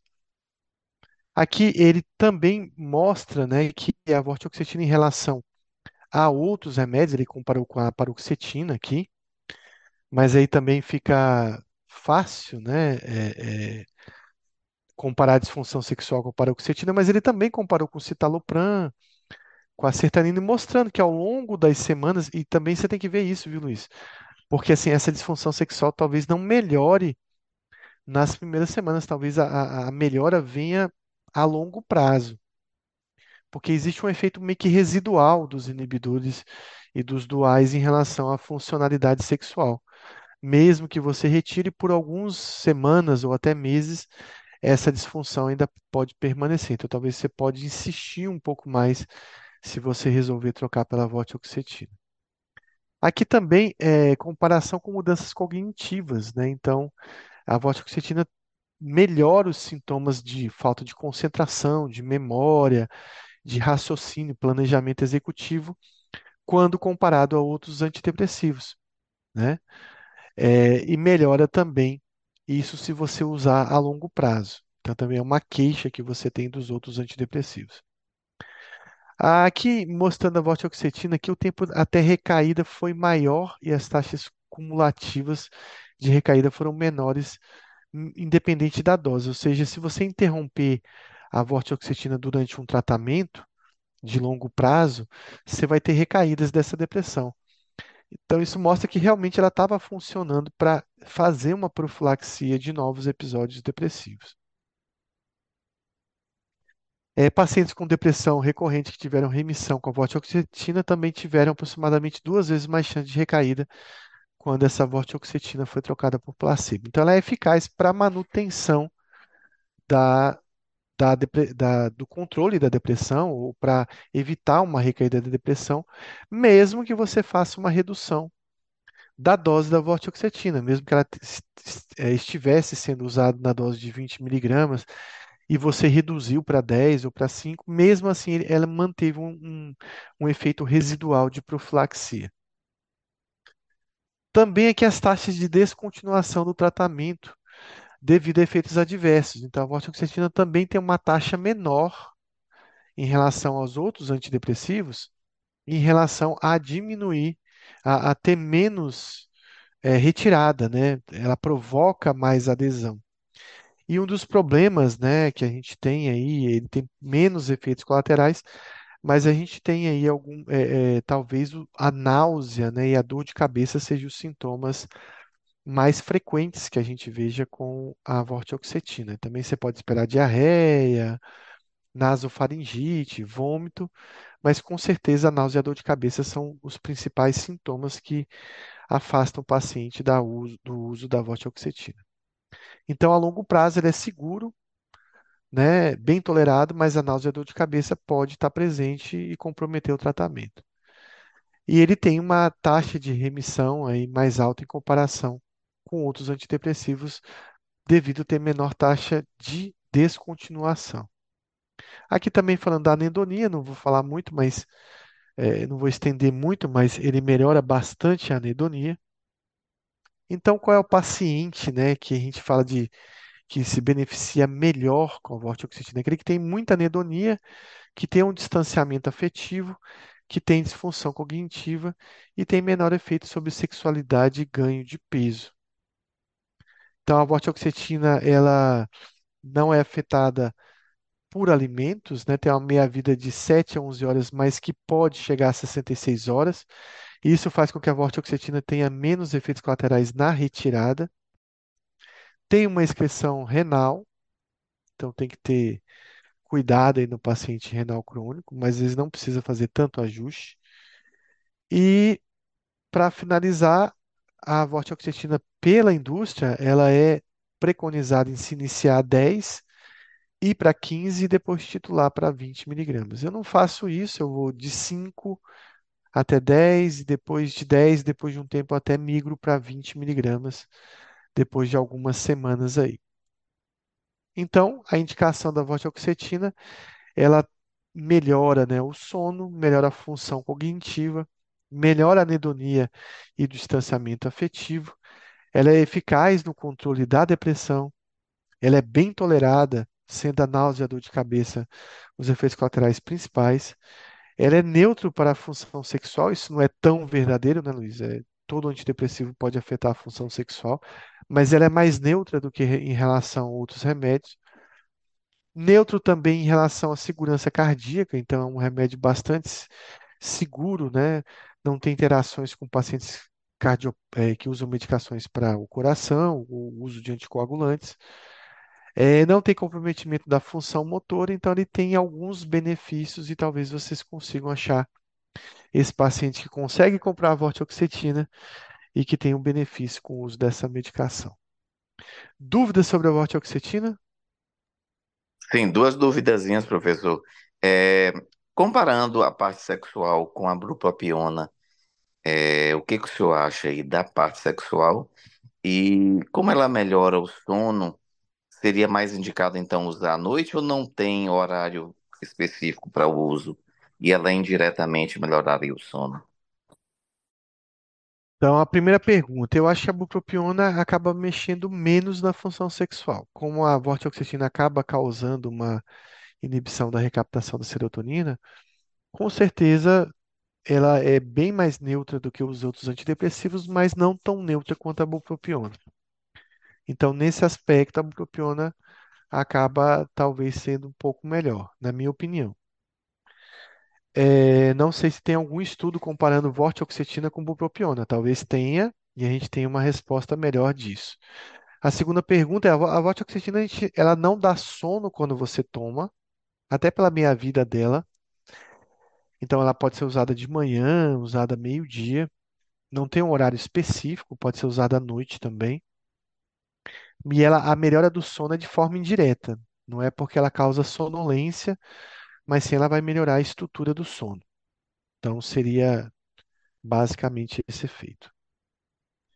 Ô Anderson, é, a bupropiona não ganharia da vortioxetina, não, porque a bupropiona ela é bem mais noradrenérgica, né? Pelo menos ela, ela usada em pacientes ansiosos pode piorar a ansiedade. Veja que a, a bupropiona dá um nível de alerta muito maior de energia, assim, de ganho de energia.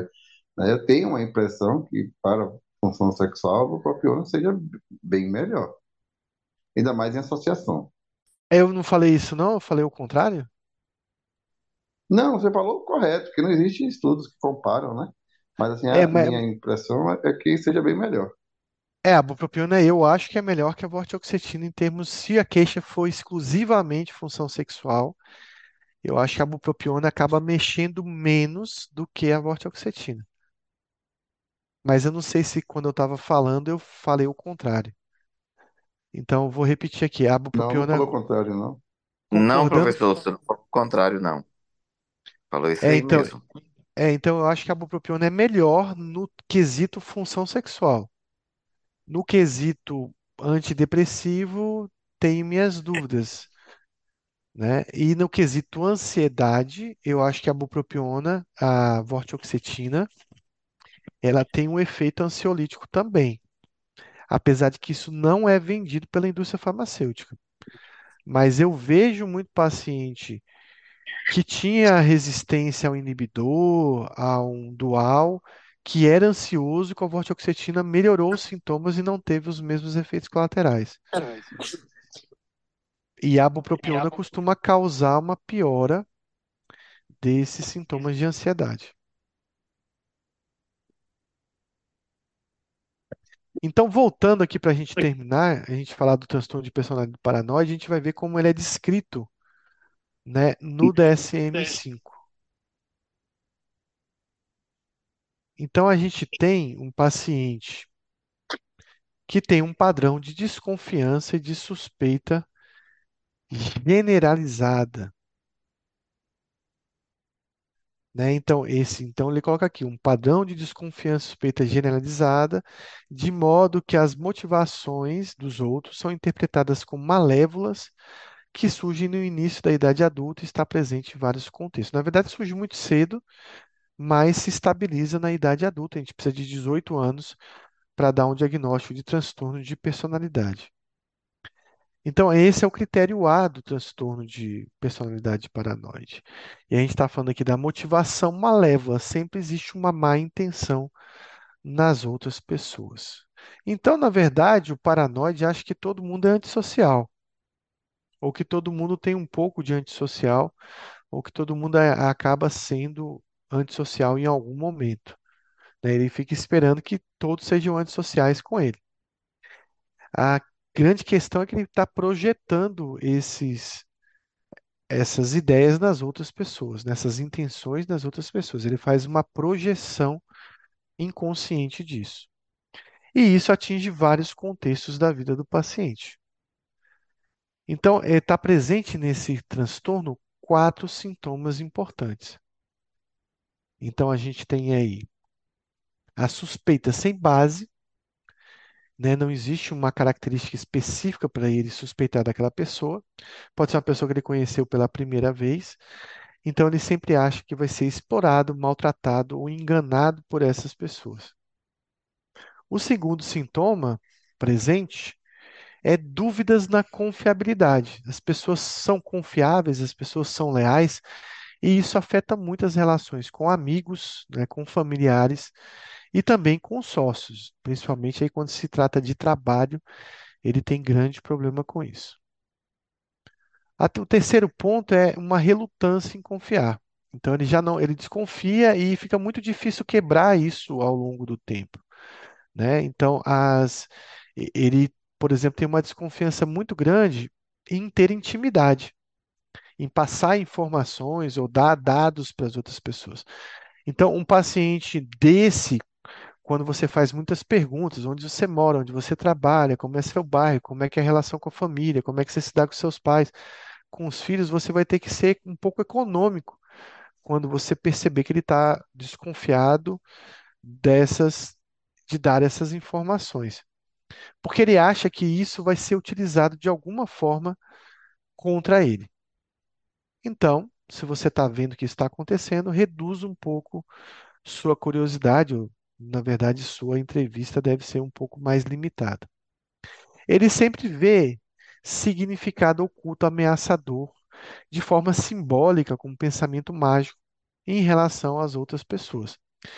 Então, a depender da pergunta que você faça, da informação que você queira, ou de algum erro que você tenha cometido com ele, ele vai sempre ver que naquela afirmação, naquela pergunta, existe algo humilhante ou ameaçador. E às vezes comentários benignos, brincadeiras. Esse é um paciente que ele não suporta brincadeira, ele não suporta piada. né? Se você fizer qualquer brincadeira em relação a ele, ele pode levar isso como se fosse um bullying, algo muito grave que você está fazendo com ele. Eles costumam guardar rancor das pessoas, são bastante rancorosos, não costumam perdoar e eles costumam cortar abruptamente as relações. Na verdade, eles acham que as relações têm que ser as mínimas possíveis, justamente para não abrir espaço para isso. E se você cometer algum erro nele, ele costuma cortar sem nenhum peso na consciência, sem nenhuma saudade sua. Então, ele é bastante rancoroso. Outro sintoma que ele tem é percepção de ataques à sua reputação ou seu caráter. Então, qualquer brincadeira, qualquer comentário, qualquer coisa que seja feita, a reação vai ser imediata. Daí ele pode reagir com raiva, ele ou vai contra- contra-atacar, seja verbalmente ou até fisicamente, rapidamente. Ele não vai ficar pensando, raciocinando com aquilo que quis dizer. Então, ele vai já fazer uma leitura dessa agressão rapidamente. E ele é um paciente que suspeita da própria fidelidade das pessoas ao seu redor, principalmente quando se relaciona ao cônjuge, gerando aí muitos ciúmes e muita desconfiança. Ele não ocorre no curso de outro transtorno, de um transtorno psicótico, autista ou outro problema. E lembrar que ele pode ser pré-mórbido da esquizofrenia, então, um transtorno que pode, ao longo do tempo, o paciente abrir um quadro de esquizofrenia. Então, sobre o transtorno de personalidade paranoide, marque a alternativa incorreta. Tem um padrão de desconfiança e suspeita difusa dos outros, questiona a lealdade e a confiabilidade de amigos e sócios, confiam familiares próximos e cônjuges, guardam rancor de forma persistente e acreditam que serão explorados e enganados mesmo sem evidências que o justifiquem. Qual dessas está incorreta? Ele não confia no cônjuge, nem familiares.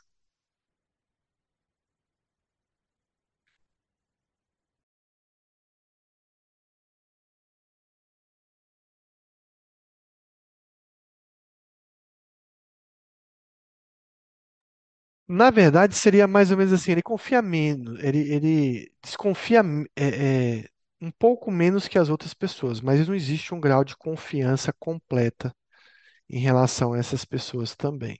Então, é, basicamente, eu acho que ele não confia em ninguém.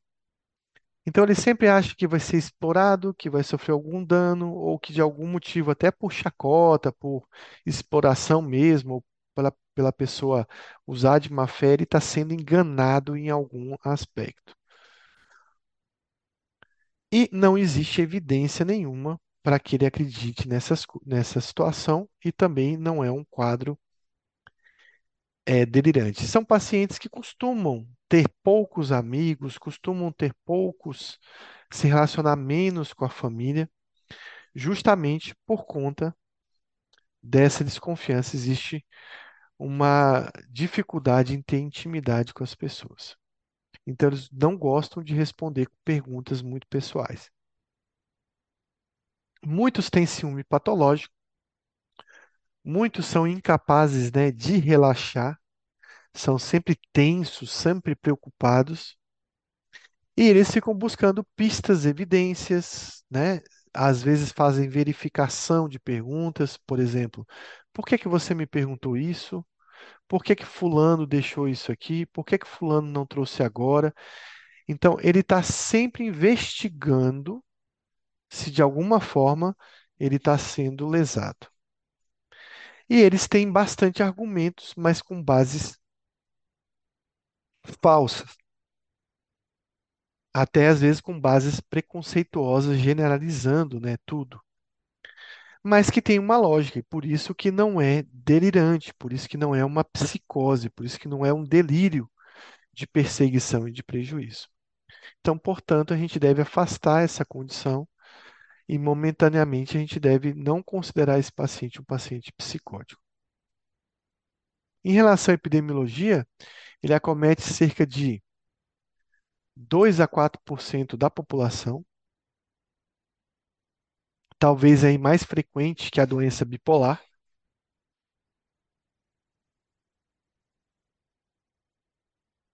Mas é um paciente que muitas vezes não vai procurar atendimento. Então, existe um hiato aí entre o atendimento. Ele acomete mais homens. Uma afirmação importante é que todos os transtornos do cluster A, todos os transtornos, né, relacionados à esquizofrenia, como o paranoide, o esquizoide, o esquizotípico, acometem muito mais os homens do que as mulheres. E a incidência é mais elevada em parentes de pacientes com esquizofrenia. Então, mostrando aí que existe uma certa semelhança, né, meio que genética aí com deve ter algum componente genético para explicar isso. Será que o paranoide traz alguns genes da esquizofrenia? Então é uma coisa que a gente precisa ainda estudar, mas que provavelmente tem alguma relação. Existe uma relação familiar daí com o transtorno delirante também. E a prevalência é mais elevada em grupos de minorias, por exemplo, imigrantes. Isso é facilmente explicado porque os imigrantes, de forma geral, eles sofrem bastante eh, preconceito, são enganados. Então, é, o comportamento paranoide, ele tem uma- um fundamento genético, mas ele tem um fundamento cognitivo. Então, ele pode ser um, por exemplo, alguém que é filho de um paranoide pode aprender muitos comportamentos desse pai. E aí também, de certa forma, desenvolver muitos traços dessa personalidade. É,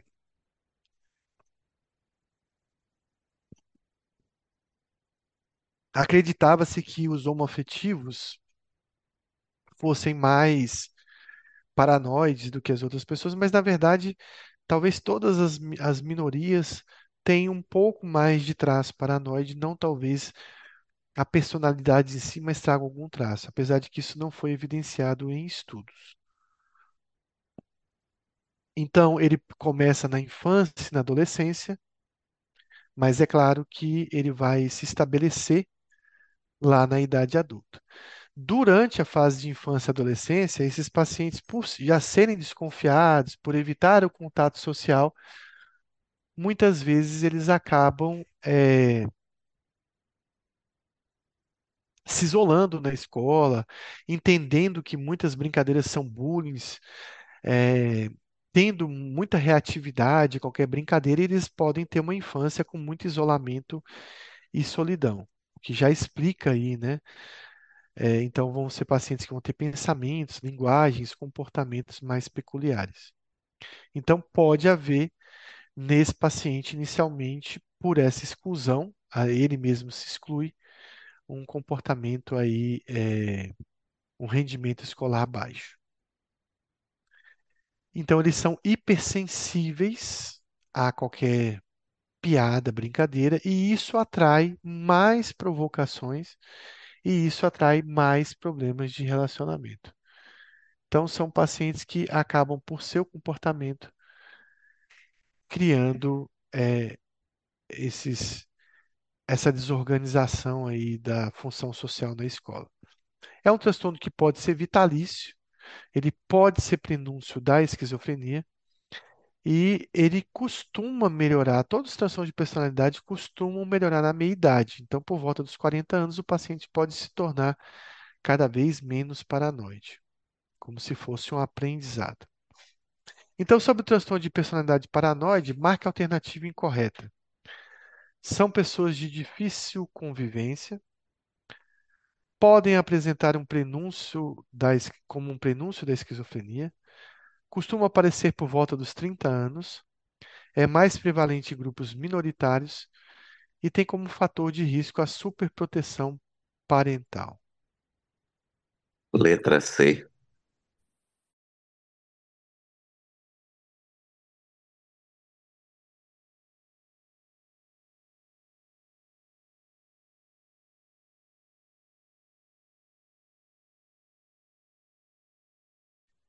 Essa letra E é o aprendizado que você falou, não é, professor?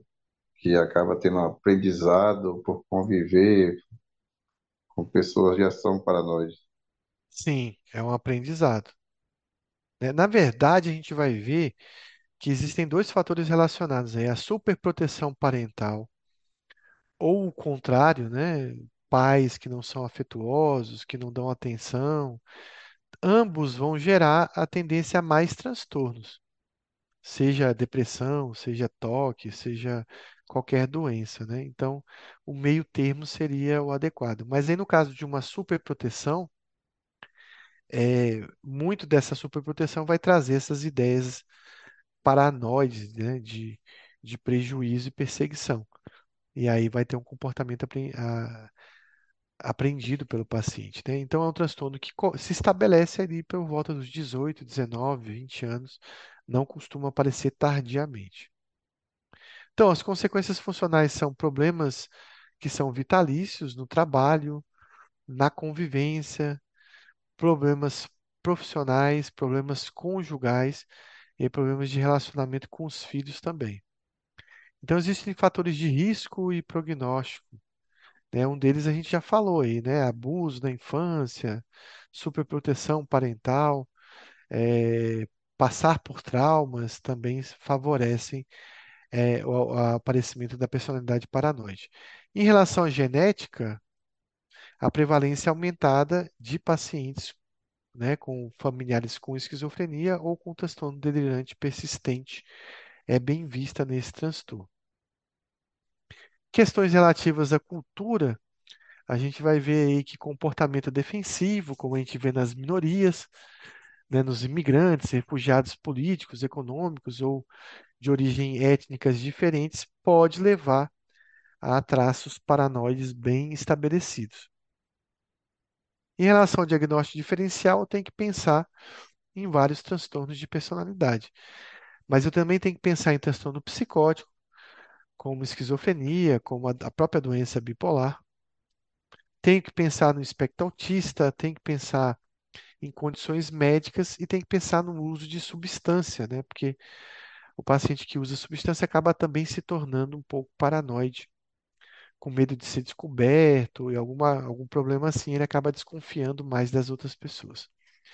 Também diagnóstico diferencial com evitativo, porque o paranoide não é muito sociável. É, existem pacientes que têm deficiências físicas, né, entra no grupo das minorias, do- dos imigrantes, que eles sofreram muito bullying, sofreram muito prejuízo durante a vida, eles podem também desenvolver traços paranoides importantes, mas tem que ver se é uma coisa defensiva dessa deficiência ou se é realmente uma personalidade paranoide. Também diagnóstico diferencial com ansiedade social, com esquizotípico, com esquizoide. Na verdade, todos os transtornos de personalidade vão entrar aí junto. Por exemplo, o narcisista. Por que que o narcisista seria um diagnóstico diferencial com a personalidade paranoide?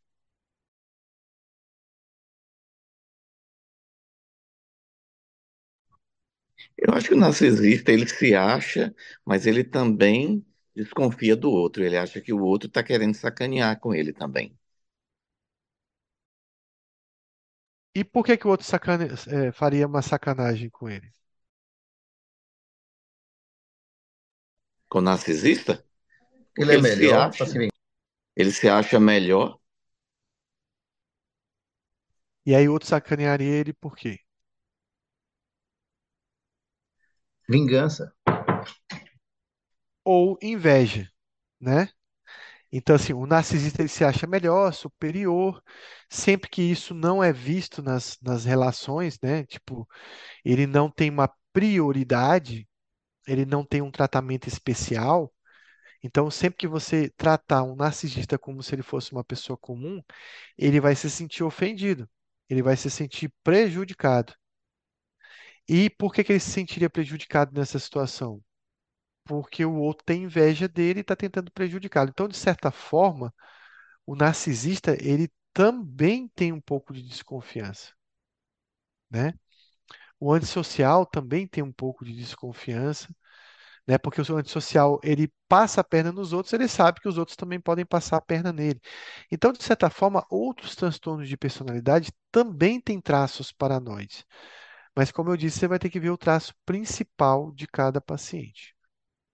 Então, eles também têm co- comorbidades com depressão, tem agorafobia, pode ter comorbidade com toque, com uso de substâncias, e eles também podem ter comorbidade com outras personalidades em conjunto. Dúvidas sobre o paranoide? Vamos ver se tem aqui um, mais um caso de paranoide para a gente finalizar. Temos algumas dúvidas?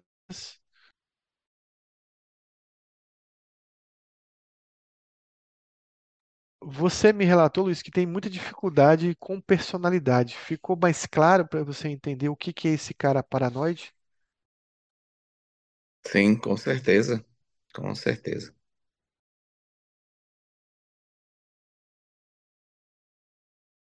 Então vamos ver esse caso aqui. Um homem de 36 anos chega ao consultório de um médico com a queixa principal de que há pessoas querendo me machucar. Apesar de sua esposa tranquilizá-lo de que isso não é verdade, está convencido de que há homens observando seu comportamento e suas ações em casa e no trabalho, usando lentes telescópicas e aparelhos de escuta. Desmontou seu escritório mais de uma vez à procura de escutas.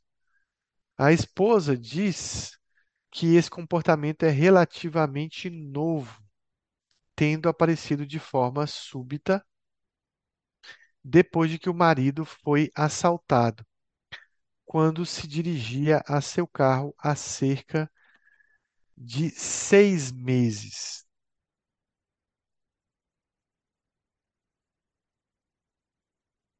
Bom, então ele teve um trauma aí, né, para desenvolver essa ideia. Vamos ver se. O que que vocês acham aqui? Qual dos seguintes sintomas descreve melhor o que o paciente está tendo? Ideias de referência, alucinações, delírios paranoides, ideações paranoides ou transtorno do pensamento. Eu acho que aí já tem um delírio, né? E essa coisa de dessa, dessa, dessa escuta, de que alguém está escutando ele, eu acho que aí já é delírio. Eu acho que aí já, já saiu da casinha. Mas você não acha que pode ser o TEPT dele? Medo de ser é, assaltado de novo? que é secundário, Mas, né? mas aí pode ser um delírio, é exatamente, um delírio secundário, um delírio que. E eu acho que aí tem coisa a mais. E por que que não estaria estaria ligado ao trauma de ser assaltado?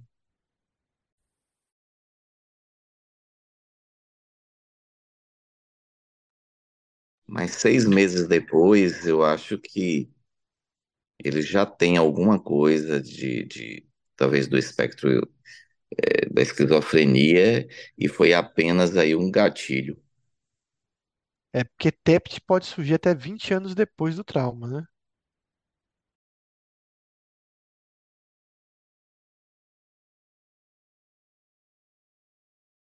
Então, a gente precisa correlacionar o seguinte: se ele ficasse com medo de ser assaltado de novo, sei lá, tô com medo de sair na rua, vai que tem um bandido, alguma coisa assim.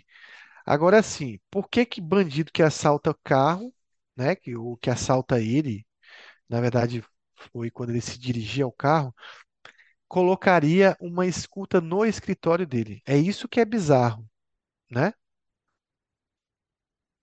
Assaltante geralmente assalta, não fica colocando escuta em escritório.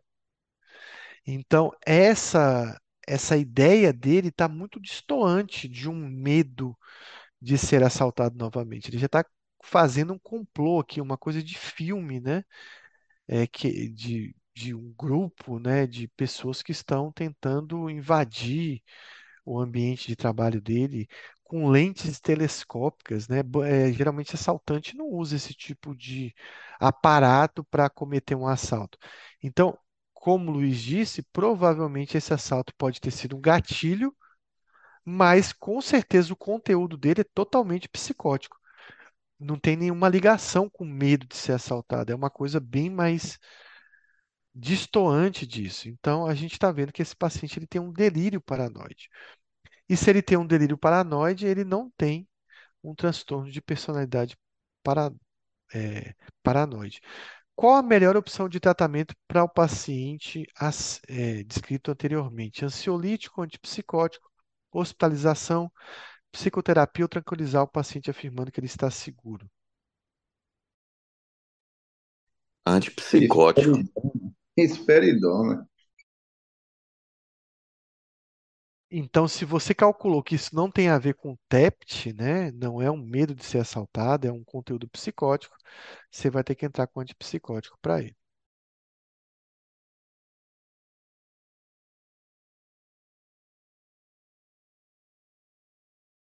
Então, mais um caso aqui. Uma mulher de 48 anos se consulta com um psicoterapeuta. A paciente tem uma vida bastante isolada e grande parte de seu tempo é ocupada pelo trabalho noturno, como guarda de segurança e pelos cuidados com sua mãe idosa.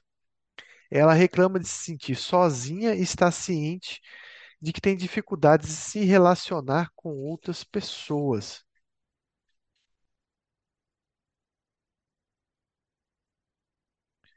Qual das seguintes condições faria a melhor distinção entre problemas, entre seus problemas e uma pessoa com transtorno de personalidade esquizoide? Então, história familiar de um primo com esquizofrenia, desejo de ter relacionamentos interpessoais, ausência de alucinações ou pensamento delirante, o fato de ser mulher e história de abstinência de álcool.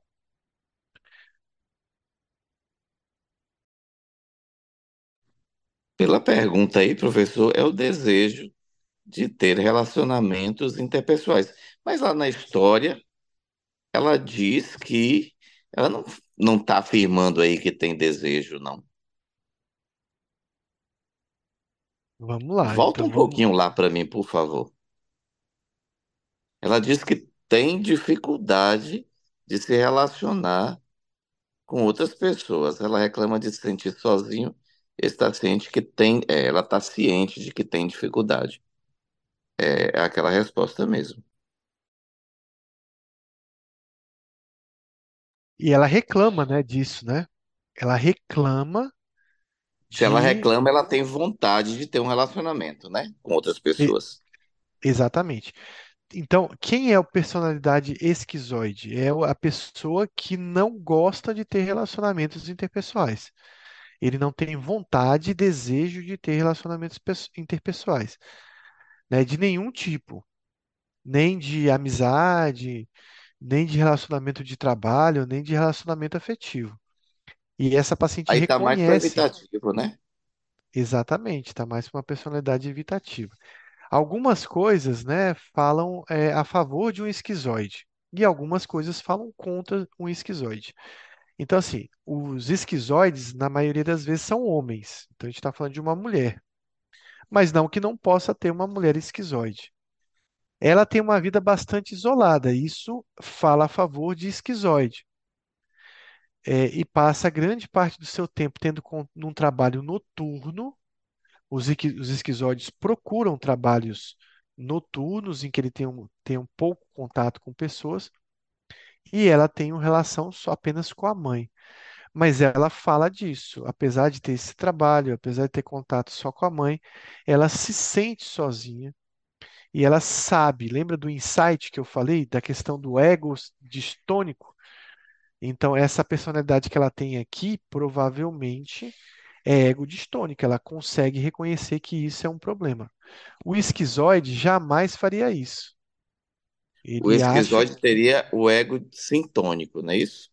ele diria: Não, eu não gosto de gente, para mim tá tudo ótimo, não tem problema nenhum. Eu não, eu não faço questão de ter contato com as outras pessoas. Então, aqui está distoante disso.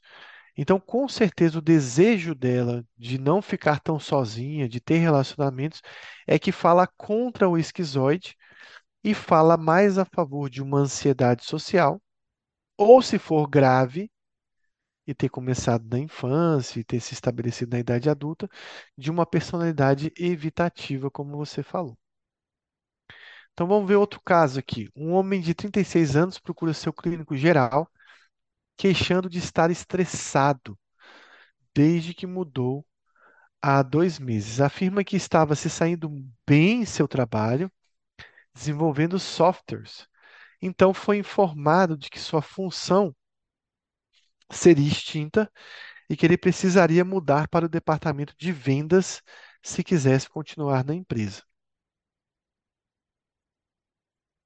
Paci- o paciente concordou, pois não queria perder os benefícios do seguro e o plano de aposentadoria, mas agora relata que não suporta todas aquelas pessoas. Comenta que seu trabalho anterior lhe permitia ficar sozinha a maior parte do tempo e a nova função exige uma interação quase constante com colegas e clientes, algo que ele detesta. Diz que quase não tem amigos, exceto um primo, de quem é íntimo desde a infância, e que nunca teve um relacionamento afetivo nem relação sexual significativos. Mas não se, não sente falta dessa experiência, nem falta de ter amigos. Acrescenta que adora ficar horas navegando na internet ou jogando sozinho no computador e nunca consultou um psiquiatra e não vê motivo para fazê-lo. No exame do estado mental, parece bastante desinteressado e distante em relação ao examinador, e dificilmente o olha nos olhos. Seu humor é descrito como estressado, mas seu afeto não é congruente com essa impressão. Parece calmo, sem modulação emocional, não são observados os sintomas de destaque durante o exame. Vocês acham que isso é bem diferente daquela mulher? Ah, é bem diferente. Esse aí não gosta de gente. Esse é o esquizoide. Ele se sente desconfortável no meio de gente. Se vocês, vocês vão dar a resposta esquizoide aí que eu sei, que vocês já, já perceberam que esse cara é esquizoide. Mas se vocês fossem dar um diagnóstico diferencial, o que que vocês teriam que procurar nesse paciente para dar um outro diagnóstico diferencial?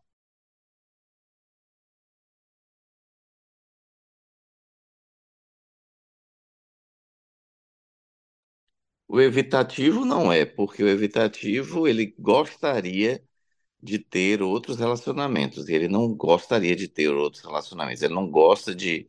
Ele quer ficar sozinho. Então, é, o, o evitativo não, não seria aí. É,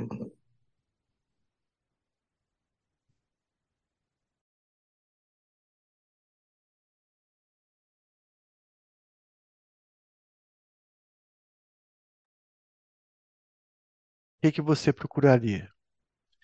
Que outro diagnóstico você pensaria para esse cara? Olha, olha, olha o que ele gosta de fazer, ele se sente desconfortável lá com clientes, com colegas de trabalho, ele não tem amigo significativo, não tem relacionamento íntimo desde a infância. O que que você procuraria para diagnóstico diferencial? a fobia social, o evitativo. Esquizotípico. Tem uma outra coisa que vocês não estão pensando aí para esse paciente, que eu procuraria ver se eu conseguiria tirar dele algumas informações para fazer um diagnóstico diferencial. Não é fobia social, não é esquizotípico.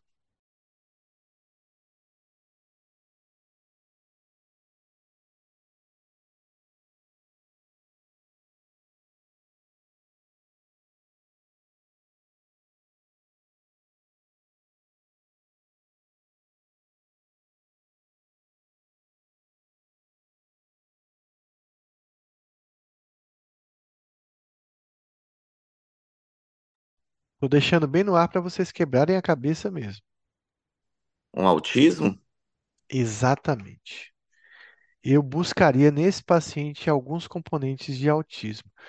O autista também, muitas vezes, ele não gosta dessas relações sociais. Ele tem problemas com essas relações, ele não se dá bem com essas relações, ele prefere, prefere um isolamento, ele prefere atividades mais estereotipadas. Essa questão de ficar na internet, ficar só jogando, ficar sozinho, né? Não, é, não ter um insight, não ter motivo de achar que isso é um problema, eu procuraria nesse paciente alguns aspectos do componente autista.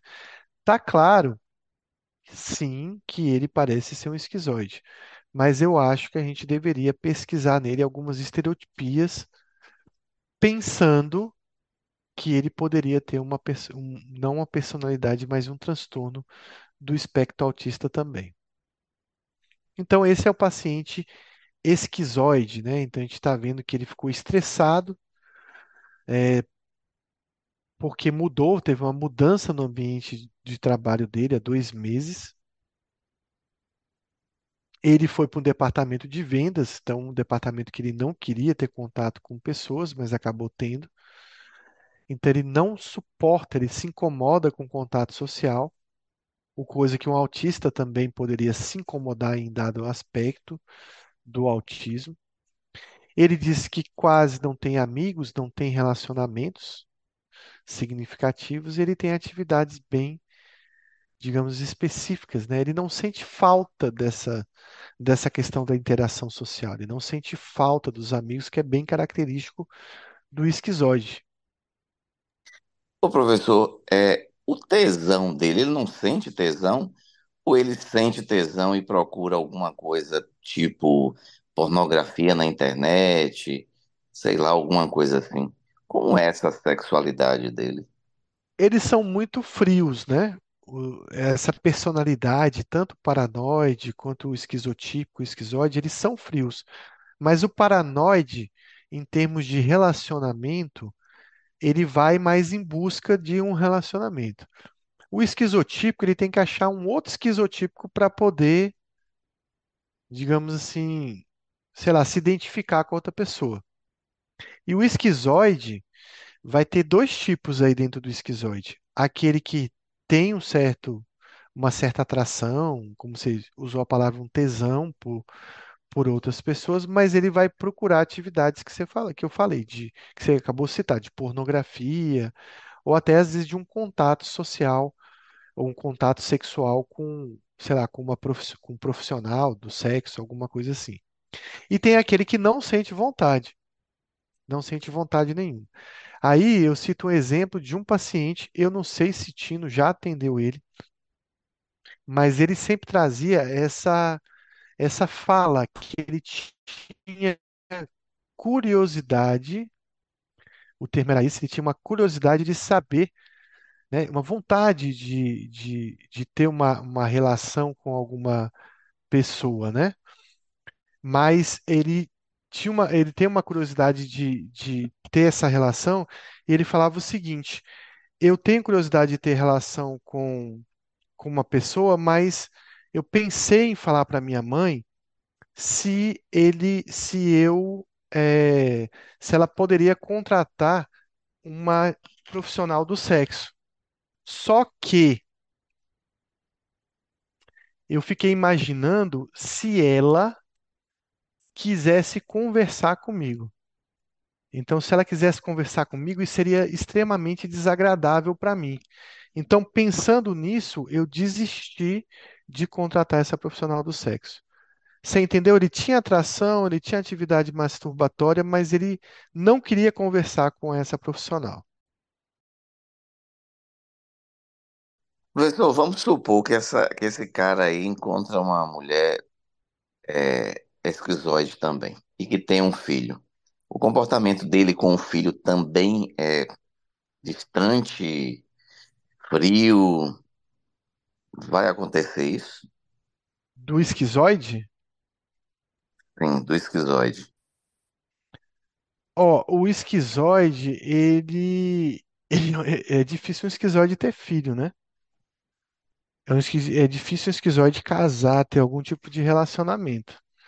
Então, eu acho que seria bem difícil ele fazer esse, esse contato, é, de ter uma família, de ter, de ter filhos. O esquizoide é bem difícil. Ele pode ter traços, né? E é- ele ter uma família, uma relação, é, que tenha filhos, mas ele vai ser frio também com essa família e com essa, com essas pessoas, com certeza. Ele é frio com todo mundo, né? Ele é muito frio com todo mundo. Então isso é meio que generalizado. Então é uma pessoa que não sente falta de gente, não sente falta de ter atração por ninguém, né? Falta de ter com vontade de ter contato com ninguém. E ele gosta muito de ficar só. Então essa questão dele ficar só e buscar, né, é, atividades tipo jogar no computador, alguma coisa assim, é, faz com que a gente pense também, será que não é uma estereotipia dele? Será que ele não é autista? Então, por isso que a gente tem que buscar essa, esse diagnóstico diferencial. Ele é desinteressado, ele é distante das outras pessoas e ele tem pouca modulação, é, de afeto emocional. De forma geral, Luiz, o paranoide constitui mais família, o esquizotípico bem menos e o esquizoide quase nunca. A não ser que seja algum traço da pessoa, não seja realmente uma, uma personalidade bem estabelecida. Então a gente vai encontrar esses aspectos aí no esquizoide. Ô, Anderson, é, coisa que você falou em outra aula e que eu vi em um paciente, não sei se é o mesmo, que você falou, eles não se importam com bullying, né? Então, é até uma, você até falou uma vez, é até uma vantagem, né, do, do diagnóstico. É, o esquizoide, ele não se preocupa com bullying, não se preocupa com crítica, ele não se preocupa com nada. Na verdade, você não importa e sua opinião também não importa. Nada importa para ele. Então, ele é, ele, ele é, isola, é diferente do paranoide. O paranoide ele é isolado na escola porque ele se preocupa muito com bullying. O esquizoide é isolado na escola porque ele não está nem aí para ninguém, né? Quando ele tem que estudar, quando ele é obrigado a estudar. E aí ele não vai ter nenhum problema de relacionamento com os outros porque ele não está nem aí para que os outros falam, brincam, falam dele, ele não, não se preocupa com isso. Então a gente vai falar um pouco disso. Tem uma diferença entre não gostar das pessoas, não confiar nas pessoas ou não se sentir relaxado diante das pessoas. Então, eu não gosto de pessoas. Quem é esse cara? É o esquizoide. Eu me afasto das pessoas porque não gosto delas. Eu não confio nas pessoas. Então, esse é o paranoide. Eu me afasto das pessoas, me isolo porque não confio. Eu não relaxo, eu não me sinto bem, eu não me sinto à vontade com as pessoas. Então, é, mas até gostaria de ser diferente. Então, isso é comum na fobia social e na personalidade evitativa. Mas tem também o autista, que também se sente mal com as pessoas. Então, a gente pode colocar um pouco aí também o espectro autista aí nesse bojo aí. Bom, o esquizotípico que a gente não falou é o paciente esquisito ou excêntrico. Ele diferencia do esquizoide e do paranoide por ele ser muito diferente. E a gente vai gravar da seguinte forma: esquizotípico. Se a gente trocar as palavras e falar típico esquizo, né, o típico esquisito, aí a gente vai conseguir, conseguir lembrar desse transtorno. Então, esse aqui é o local de moradia preferido por um esquizoide. O emprego preferido dele se ele ganhasse bem, é claro. Então, o esquizoide gostaria de morar exatamente aí nesse farol, sem contato nenhum com o resto do planeta, né? Então, a gente vai lembrar aí com o ermitão, o homem do farol, o homem que se isolou do mundo. Então, existe um padrão difuso de distanciamento social que é ele tem uma expressão emocional muito restrita, eles são muito frios, eles são pouco empáticos, eles não se preocupam muito com as emoções, o que as pessoas estão achando, estão gostando. Surge na idade, surge na verdade na infância, adolescência, mas se estabelece na idade adulta, a partir dos 18 anos de idade, e em vários contextos da vida ele tem esse problema do relacionamento. Então, a primeira coisa é que ele não desfruta, ele tem que ter quatro sintomas em que ele não deseja a intimidade com as outras pessoas. Então, ele não deseja relações íntimas, inclusive, ele evita a própria família. Então, ele não vai constituir família. Eles são solitários e realizam atividades sozinho. Por terceiros, eles são assexuados. Nem todos são totalmente assexuados, como eu disse para Luiz. Alguns têm interesse sexual, mas a grande maioria não tem interesse sexual. Uma outra questão é que eles são meio que anedônicos, eles não têm muito prazer nas atividades, apenas nas atividades que ele consegue fazer sozinho, ele consegue achar um tipo de prazer. Eles são isolados, não têm amigos,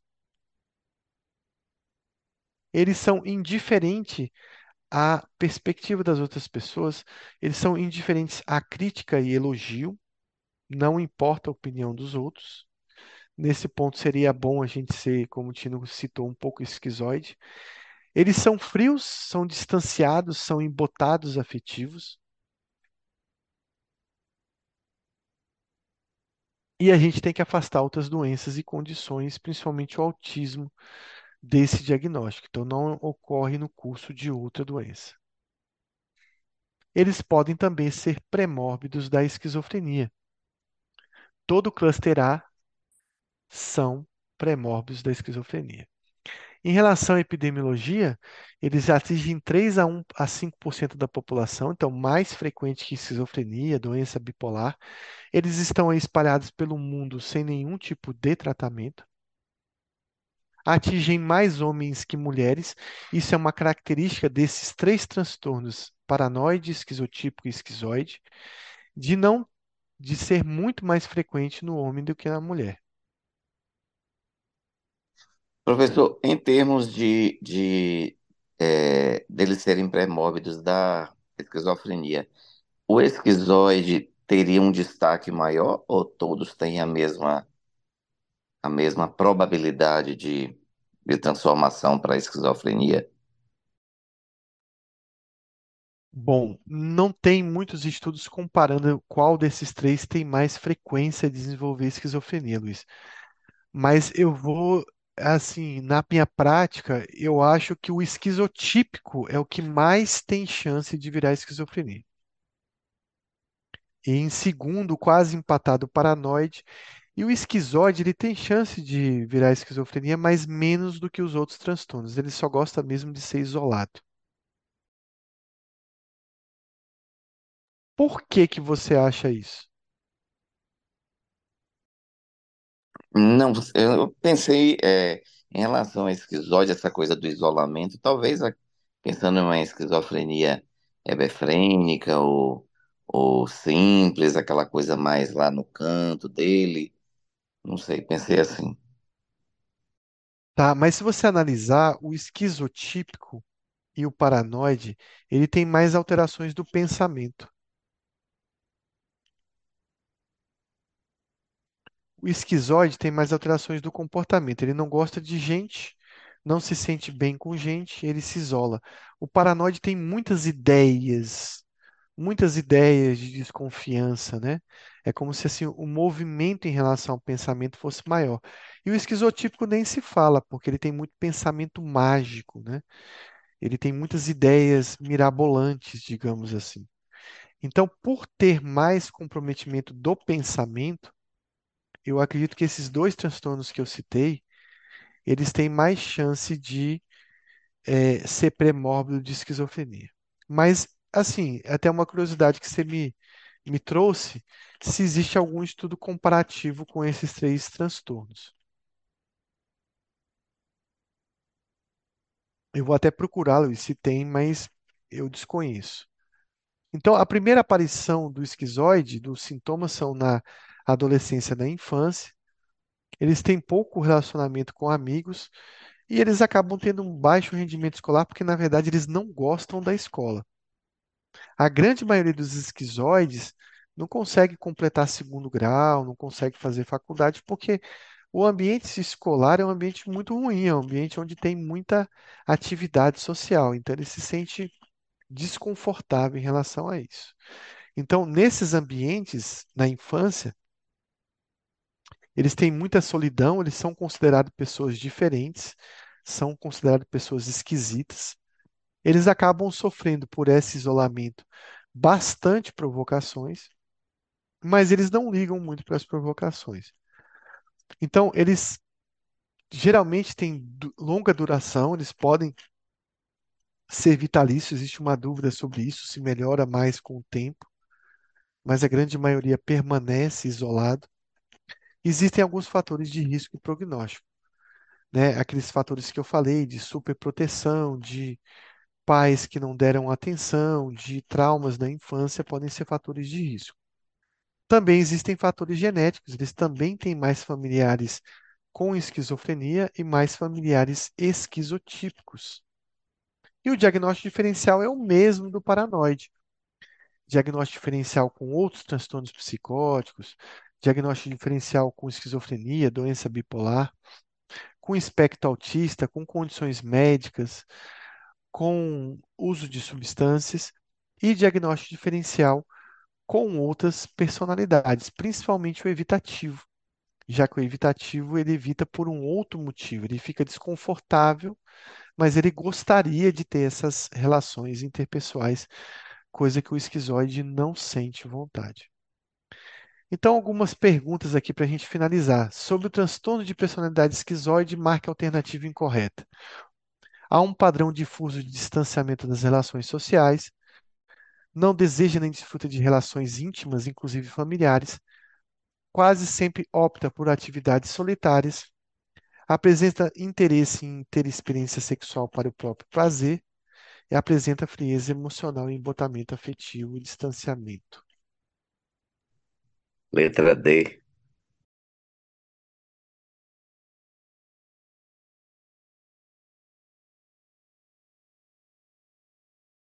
Então, em geral, a grande maioria é assexuada, né? Então, só para a gente relembrar o que a gente viu hoje em parte, a gente viu o cluster A, a gente não viu o esquizotípico, mas a gente viu o esquizoide e o paranoide. Semana que vem a gente vai colocar outros transtornos de personalidade. E a gente finaliza hoje, e a gente vai ver os outros clusters, né, de personalidade. Então, a gente finaliza hoje nossa aula. Eu vou abrir para dúvidas, comentários, se vocês quiserem fazer. E sugestões aí para os próximos módulos também, se vocês quiserem colocar um tema específico. Parabéns, professor, pela aula, excelente aula, é, de muito aprendizado. Gostei muito do caso clínico é, e da condução, da, do contexto como um todo aí. E mais uma vez aí, parabéns, brilhou. E, e aí a gente segue com a personalidade, né? Ainda você vai dar todas as personalidades, é isso? Os distúrbios de personalidade. E aí você está perguntando em relação a, a, a sugestões hum, para outro módulo, não é isso? Isso, a gente pode misturar as coisas. A gente viu que a gente trouxe um paciente com personalidade paranoide, mas a gente acabou falando um pouco da vortioxetina, né? Aí a gente pode colocar um caso clínico e também discutir alguma outra medicação, alguma coisa parecida. Eu acho excelente.